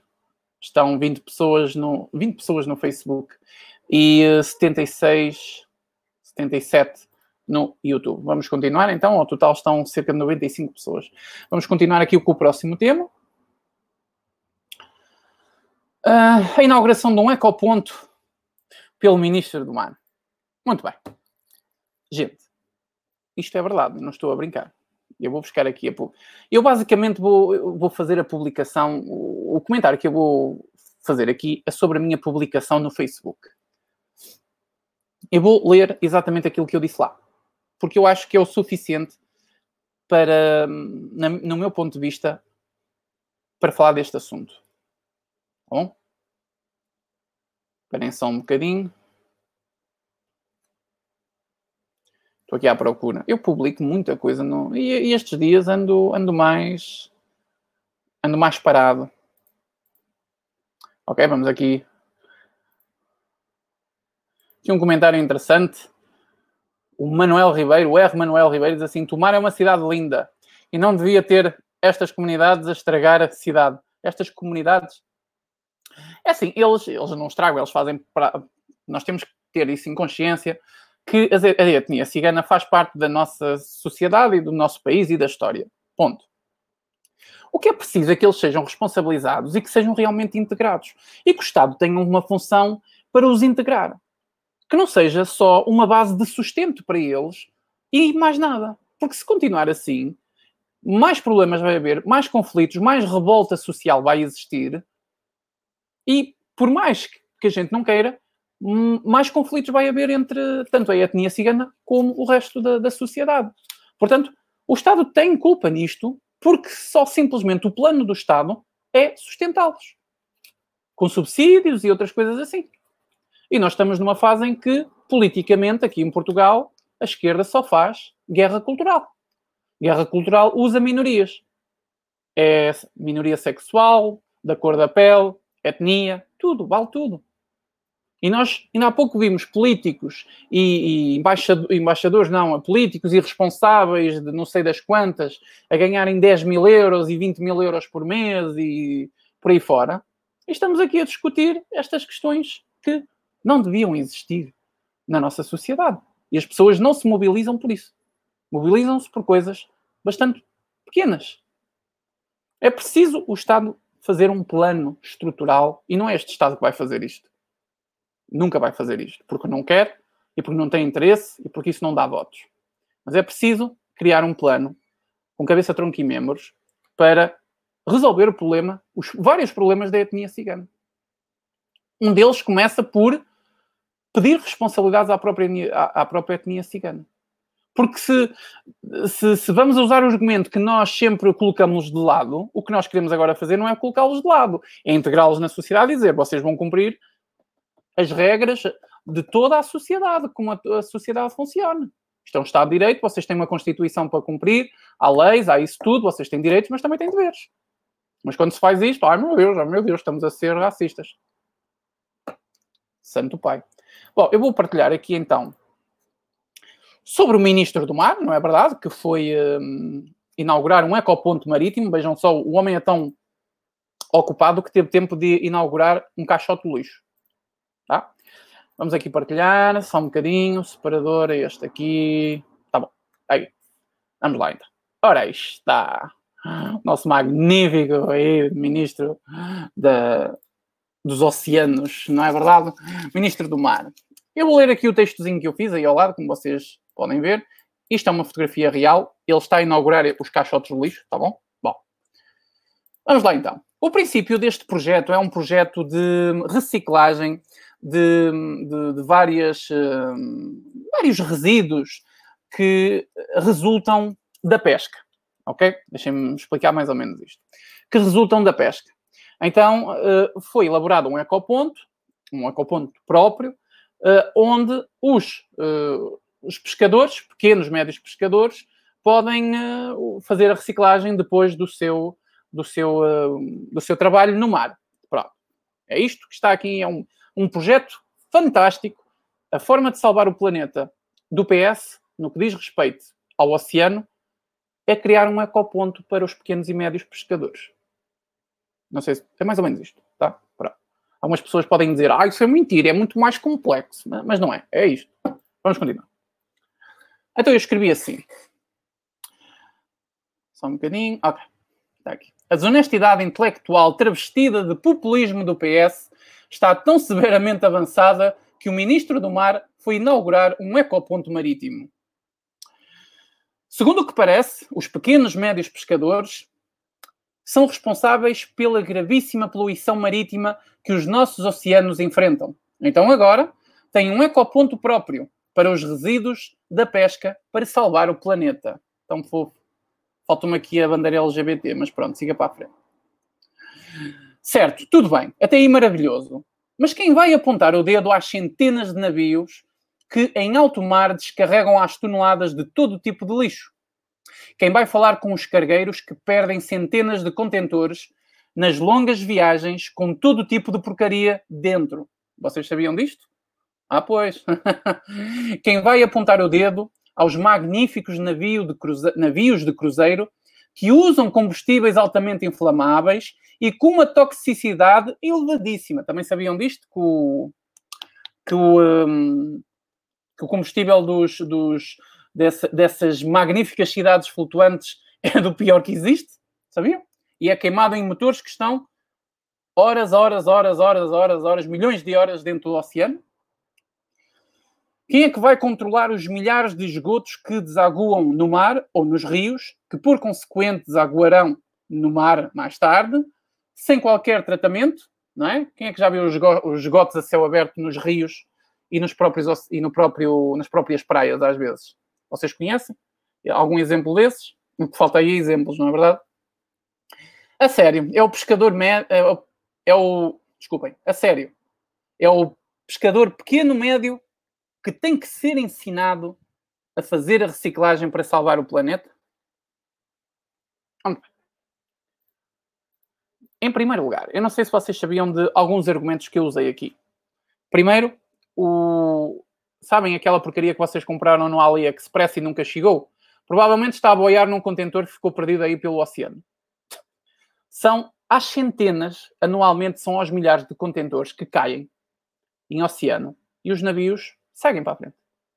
Porque não vêm, porque não têm qualquer interesse em, em ir, ir, eh, tentar resgatar, porque não conseguem resgatar, porque está muita coisa em jogo e aquilo tem seguro e segue para a frente. Isto é a primeira coisa.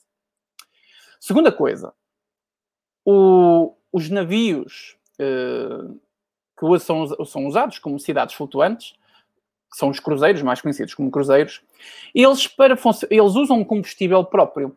Esse combustível próprio, ela, ele vem de uma enzima que ela não consegue ser destruída de nenhuma forma, nem reciclada. Percebem? Por exemplo, o, petróleo tem várias formas de, de, progresso, não é? Dá vários, vários produtos. Do, do petróleo sai muita coisa. Gasóleos, gasolinas, eh, benzinas, eh, enfim, sai muita coisa. Gás natural, uh, sai um montão de coisas. Pronto. Mas este produto, ele é resultante de outras combustões. E não há maneira nenhuma de destruir isto no planeta. E é um dos produtos mais tóxicos e mais graves que existe na poluição do, do, do, planeta. Só que, é claro, não há grandes derrames destes produtos porque também não temos cruzeiros a afundar todos os dias, ainda bem, não é? Pronto. Então o que acontece é que estes produtos são queimados dentro desses motores. A única forma de destruir esses produtos, que não conseguem ser reciclados nem destruídos de outra forma, é ser queimado nos motores dos cruzeiros. É muito interessante isto. Isto até deu num episódio qualquer, no Discovery, assim uma porcaria qualquer, ou um artigo qualquer que eu vi. É, é, é, é muito interessante perceber isto, ok? E depois aquela merda queima toda, naqueles motores que têm o tamanho para aí maior que se calhar que esta sala, não é? E aquilo sai pela chaminé. E, e, e são as toneladas e as toneladas que saem. Podemos discutir se isso tem impacto na poluição? Podemos. E uh, não podemos ser ignorantes ao ponto de dizer, ah, não tem impacto, isso não polui. Polui. Mas poluição é diferente de aquecimento global. Quando eu digo que polui, não estou a dizer que aquece o planeta. ok? Mas poluição tem outro tipo de impacto no nosso planeta. Um deles não é aquecê-lo. Tá? Vocês são ignorantes se acreditarem que aquele palito que vocês meteram para o chão depois do almoço vai aquecer o planeta. Não? Pronto. Mas vai poluí-lo. E poluir é uma coisa diferente. Então eu pergunto-me assim: é o pescador pequeno, médio, que não sai basicamente da costa portuguesa, que que vai, muitas vezes não consegue trazer nada do mar, porque há dias que correm muito mal e o mar é muito ingrato, é esse que tem que ser ensinado a fazer reciclagem? É esse que tem que ter um ecoponto especial que foi inaugurado pelo Ministro do Mar para proteger o ambiente, para ensiná-los a proteger o ambiente? É este, é este o, o, o causador da destruição do, dos oceanos? Ainda gozar com o caralho, meu. É que isto não há outra maneira de dizer isto. Onde é, onde é que está realmente um plano para salvar os planetas? Se o caralho do, do, do Deus me perdoe, do, dos oceanos tivessem CO2, estava tudo resolvido. Metia-se ali umas taxas, porreiras, para tentar diminuir ali o CO2 da água. Mas como, mas como para já não dá para uh, colocar um imposto sobre a água, acho eu, não é? Existem os impostos de circulação e dessa coisa toda, dentro da, da, das linhas de tráfego da, da navegação, mas um, um, um, um, um imposto próprio porque está a poluir o oceano, acho que isso ainda não existe, mas isso vai, isso vai existir. Isso ainda não existe porque são os milhões e os milhões de interesses que estão por trás disso. Entendem? Os nossos oceanos, quando nós falamos de aquecimento global e essas tretas todas, uh, o que acontece uh, que o que acontece é que até me perdi que eu estava porque eu estava aqui a ler um, um comentário.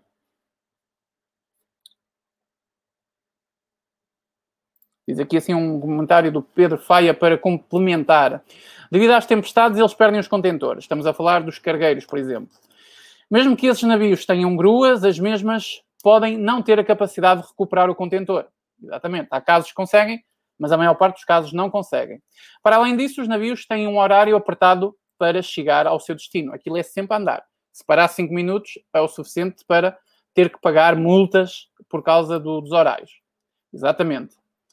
Para chegar seu destino, tanto por disponibilidade do porto para descarga ou pelas marés. Exatamente por isso. Está aqui um comentário que complementa exatamente aquilo que eu estava a dizer, e se pensavam que eu estava a brincar, que os cargueiros perdem os contentores, é, não é mentira, isto é verdade. Isto é um problema gravíssimo. Andam para aí contentores a flutuar com as vossas porcarias do AliExpress. Estou-vos a dizer que isto é verdade.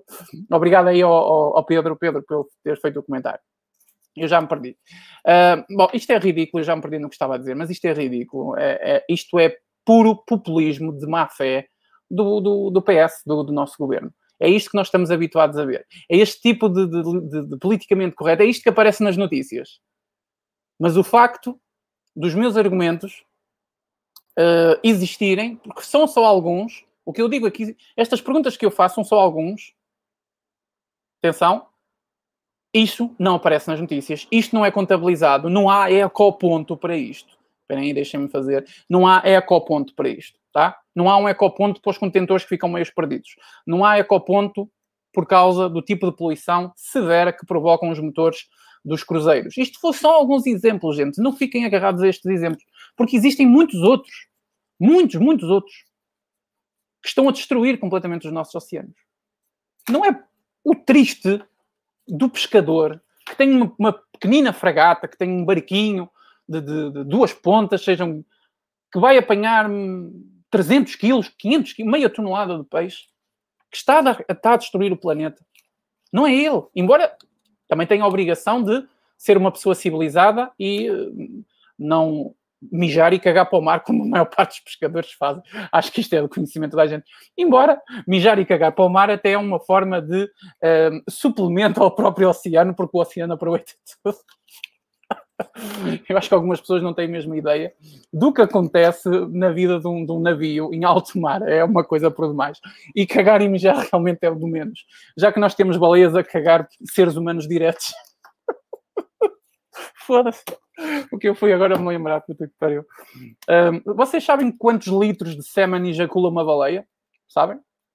Pronto. Quando vocês forem à praia, dar aquele mergulho, lembrem-se aqui do Miguel. Tá? Um abraço. Foda-se, já me calei. Vamos avançar para a frente, que senão isto não dá nada. Gente, para concluir o assunto, para concluir este assunto, isto é, é, é, é a maneira de nos chamar idiotas funcionais a jeito. Isto é ridículo. Isto, puta que pariu ao ponto que isto chegou, gente. Isto chegou a um ponto atroz completamente. É vergonhoso. É vergonhoso totalmente. Tá bom? Vamos então aqui passar, parar isto e basicamente eu vou ficar por aqui. Tenho aqui mais um tema que eu queria hum, que eu queria partilhar com vocês.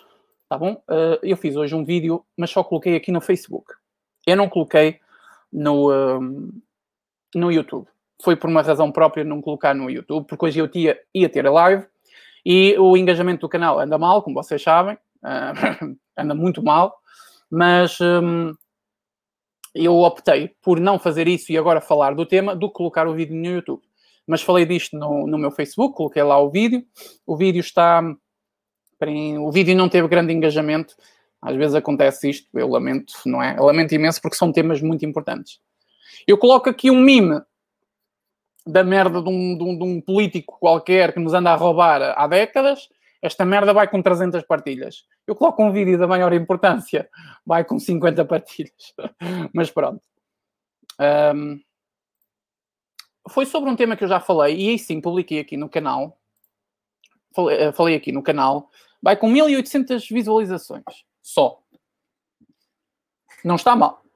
1800 visualizações eu não consigo ter no YouTube, isto anda mesmo mal aqui no meu canal, que eu não consigo ter no YouTube. Portanto, nem está mal. Mas, gente, eh, eu fiz aqui há uns dias um vídeo onde denunciei um caso um, eh, onde o próprio Ministério da Educação quer eh, chumbar os filhos de uma família, não é? De uns responsáveis, porque eles não assistiram às aulas de, de cidadania e desenvolvimento. Essas faltas foram devidamente justificadas e suportadas pela Constituição e os filhos desses responsáveis, eram dois, são dois, não foram às aulas de cidadania e desenvolvimento. No ano letivo 2018-2019 e 2019-2020, que foi este que acabou. Tá bom? Um, eu falei desse assunto, acho que alguns se devem lembrar. Foi um, um, vídeo que, pelo menos no Facebook, teve um bom alcance, teve mais de 22 mil visualizações, o que é ótimo. E uh, enviaram um link do Notícias Viriato que me chamou bastante a atenção. E eu vou partilhar aqui com vocês esse link, esse artigo. Dê-me só um bocadinho.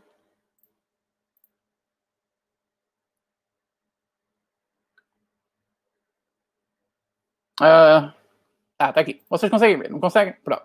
Está aqui. O, o artigo chamou-me a atenção pelo, pelo título, como vocês. Uh, ai, o site tem aqui um stress aí, não consigo ver aqui o título.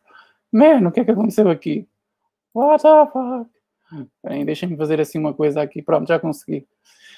Vocês podem ver aí o, o, link, o título. Dá-se que eu estou disléxico. Desculpem lá pelas. Às vezes engajo aqui um bocado. Vou ver aqui um bocadinho de água. Esperem aí. Provavelmente já bebemos muito sêmen de baleia. Cuidado aí à, à gravidez que apareceu do nada. Se ele for gordo. E, olha, uma piada com gordos. Caralho. Bom, continuando.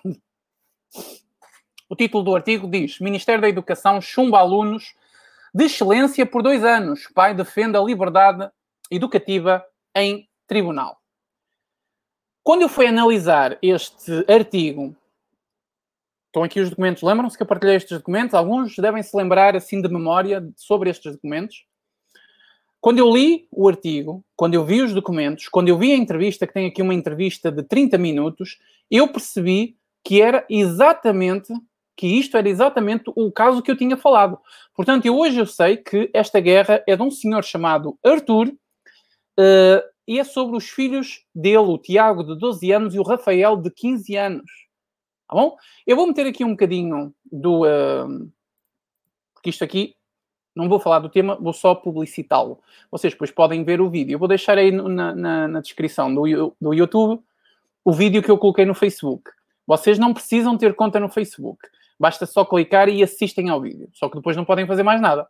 Não podem, acho que nem, nem, nem podem fazer comentários, nada, nada ok? Mas não é preciso ter conta, penso eu.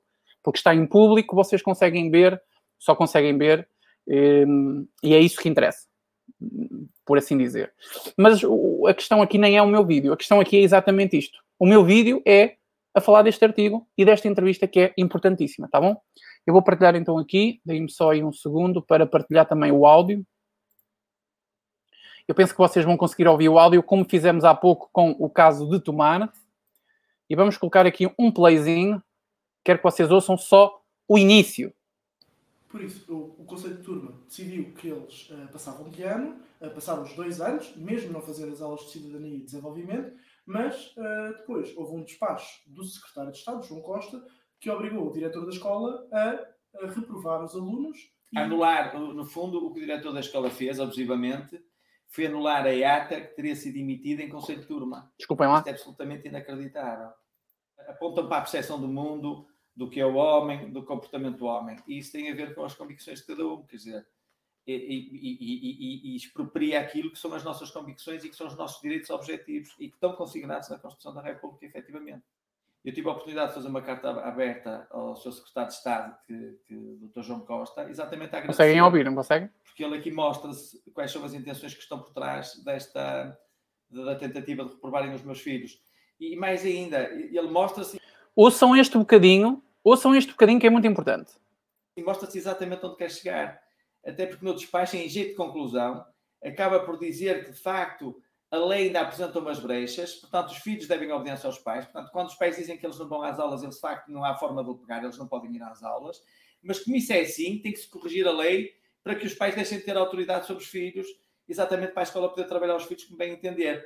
Além de que, deve ser, diz, diz no despacho, deve ser considerado um quadro sancionatório, um sancionatório, sancionatório para atuar sobre os pais que atuem neste comportamento eu, eu, considero que o Estado quer substituir o papel dos pais, não tem competências para isso, nem, nem faz sentido.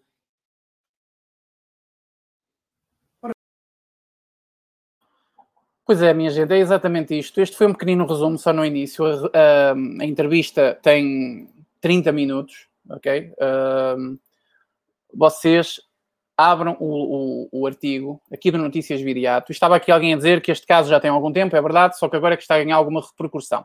E nós temos que fazer isto ganhar uma maior repercussão possível, porque, reparem, os telejornais e a comunicação social norm, normal, por assim dizer, uh, ela não vai dar espaço uh, ao senhor Arthur para denunciar este caso e explicar o seu ponto de vista do que está a acontecer.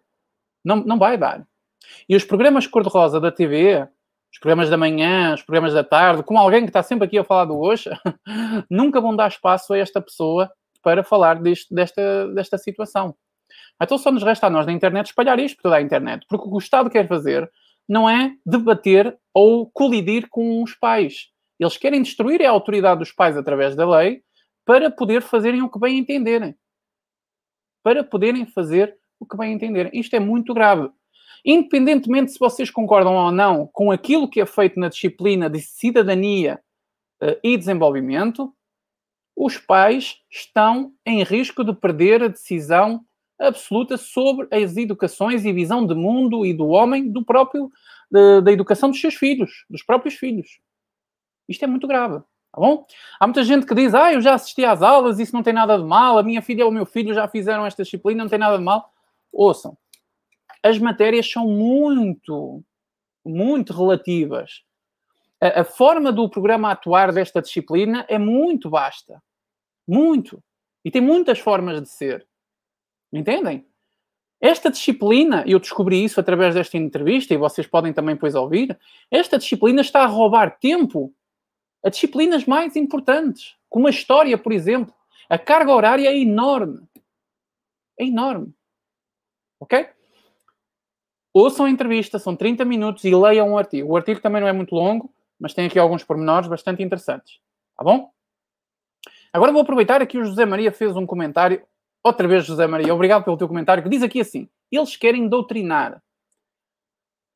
Vou-vos chamar aqui a atenção. Vocês podem, podem estudar ou, ou questionar da forma como vocês quiserem. Mas eu vou-vos uh, vou dizer aqui uma coisa. Eles não querem fazer doutrinação. Não é doutrinação eles querem fazer manipulação, eles querem violar psicologicamente os vossos filhos. É preciso saber usar a linguagem da esquerda. Eu já avisei isto no meu Facebook porque muita gente diz que este processo nas escolas chama-se doutrinação. Não é doutrinação. Porque se for doutrinação, doutrinação é algo que está previsto. Muito, muitas pessoas são doutrinadas por várias disciplinas. Os doutores são doutrinados para medicina. Os filósofos doutrinados para, para a própria hum, filosofia. Não é doutrinar. Foi por causa disto que o projeto no Brasil, Escola Sem Partido, perdeu. Perdeu tudo. Porque foi a tribunal e nada foi feito. Porque doutrinar não é proibido. Criar uma doutrina, especializar a doutrinação, isso não é, não é um erro ético. Isto chama-se manipular. Manipular, nós temos que saber usar a linguagem. Isto é muito importante. Obrigado a José Maria por ter feito isto. Neste caso, estou a corrigir. Se quiser aceitar a correção, aceite. José, se não quiser, também não é obrigado a aceitar. Isto é muito importante.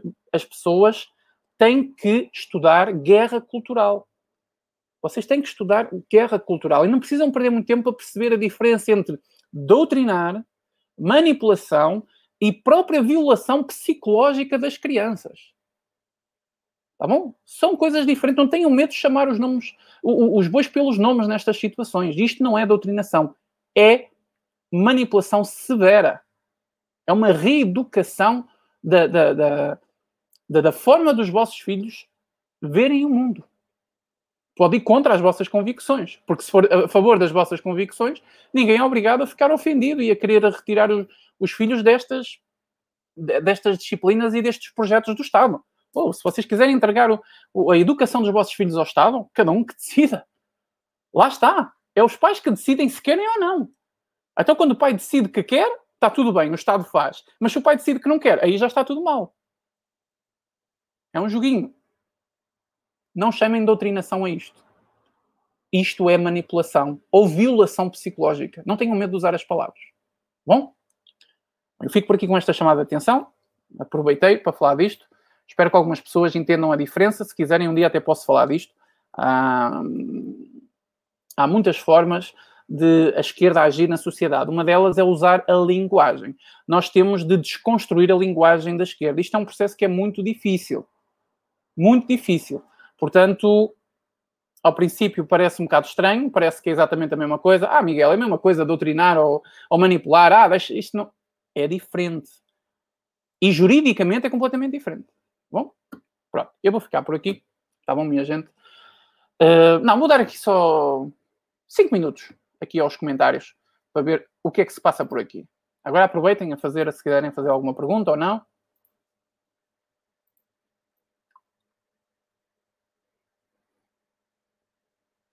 E mais uma vez, não estou uh, a pegar no pé, como se costuma dizer, aqui do José.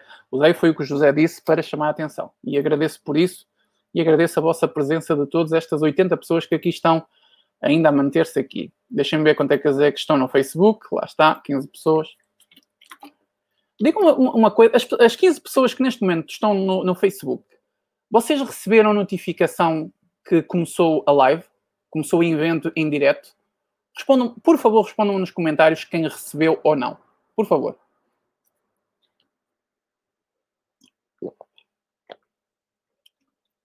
Ah, estou com sede, sou sincero. Aguinha fresquinha. Alguém disse aí, ah, há pouco fizeram aqui uma doação. E caramba, esqueci-me completamente. Oh, já não consigo ver onde é que está a doação. Mas eu sei que alguém me fez uma doação para ajudar nas despesas que eu tenho aqui.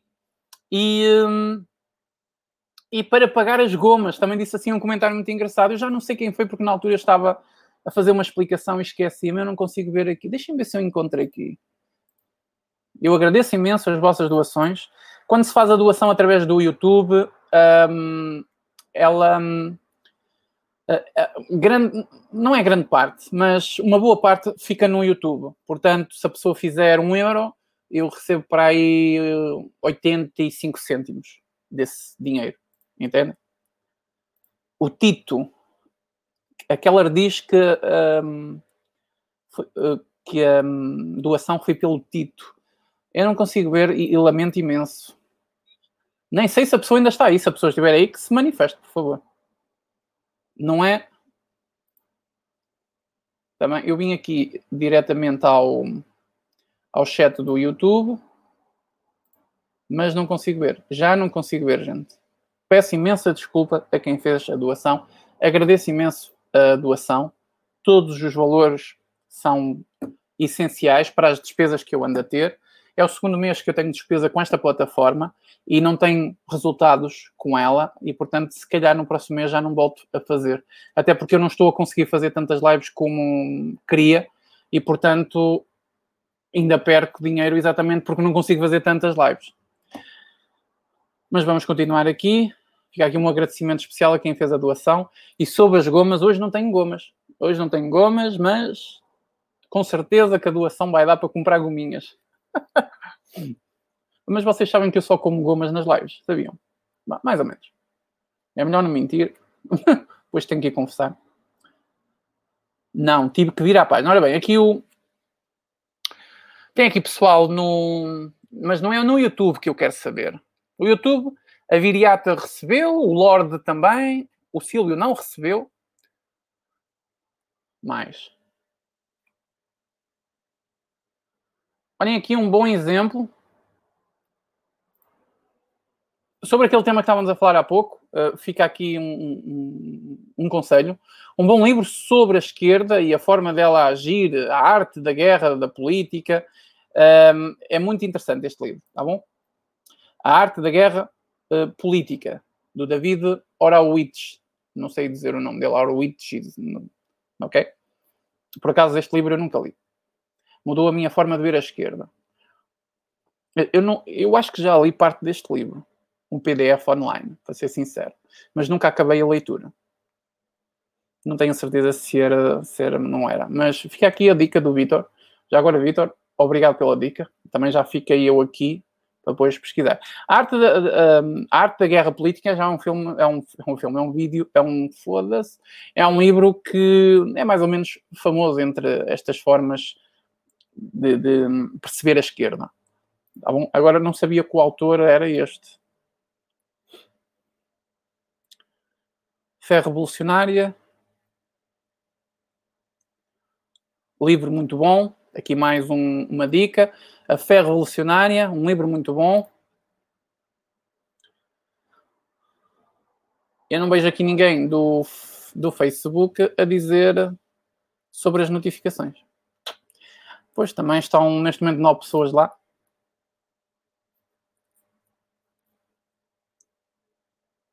O João diz que no Face não recebeu. O João Gamer PT.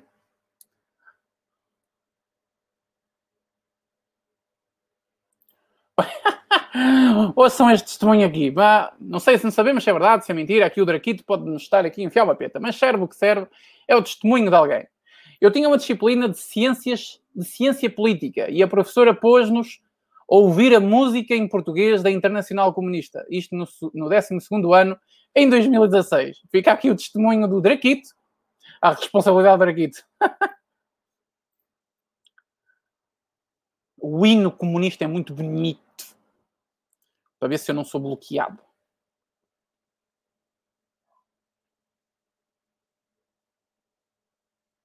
Juro que é verdade.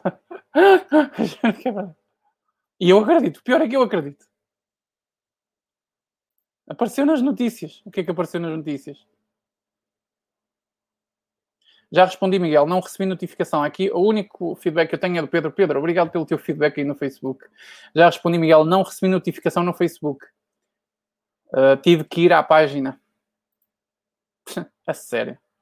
Não há notificação, as pessoas não sabem que eu estou online. Óbvio.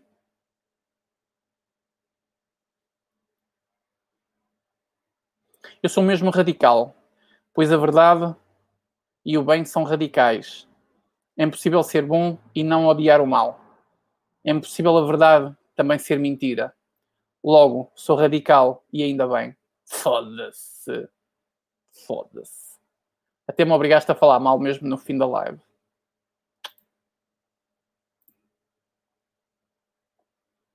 É incentivar todos a carregar no sininho. Vocês sabem que eu nunca falei disso no sininho, nem sei. Eu acho que vocês uh, subscrevem e se carregarem no sininho aquilo manda as notificações, não é? Então. O Pedro Feia diz que recebeu a notificação no YouTube. Portanto, o YouTube está a mandar notificações, como às vezes manda, outras vezes não mas no Facebook, pelos vistos, não está. José Maria, tu aí no Facebook, já agora, tu vá lá, responde-me aí que tu estás a fazer comentários. Recebeste uma notificação no Facebook sobre este direto? Responde-me aí, por favor. E vamos ficar por aqui, tá bom? Manda as notificações se tiver short. Pois é. Muita sorte, Tito. E nem sempre tenho. A maior parte das vezes não tenho.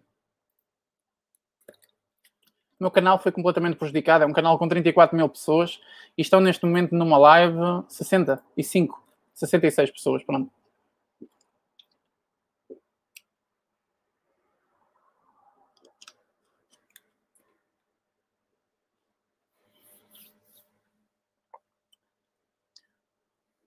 Tem aqui mais um comentário que vamos. Vale o que vale.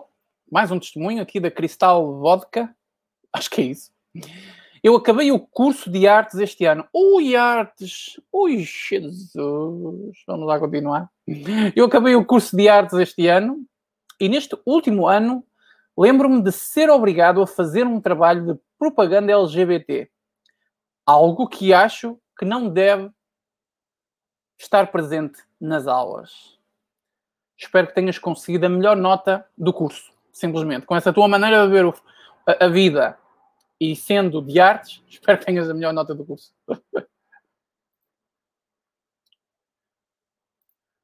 Não, apareceu no feed de notícias. Ok, só apareceu no feed, nas notificações. Obrigado, José. Iris, boa noite também para ti.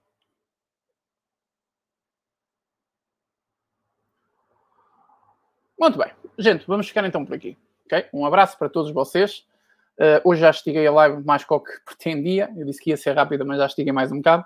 Eu vou ficar por aqui. Obrigado pela vossa participação. O Gonçalo, mais uma vez, não pôde estar presente. Ele teve um imprevisto mesmo à última da hora e não conseguiu estar.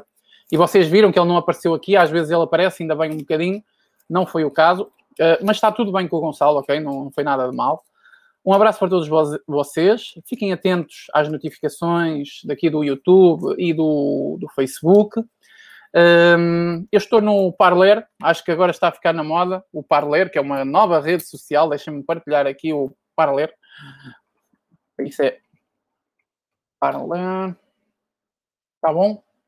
Uh, já está a começar a chegar muita gente à, à rede social. Está bem? Eu não consigo ter acesso aqui através do, da internet. Mas vocês já sabem qual é, não é? Já sabem qual é a, o, a rede social. Eu estou lá, Miguel Macedo, arroba Miguel Macedo. Podem. Uh, Tito Martins foi o senhor que fez a doação. Está aqui.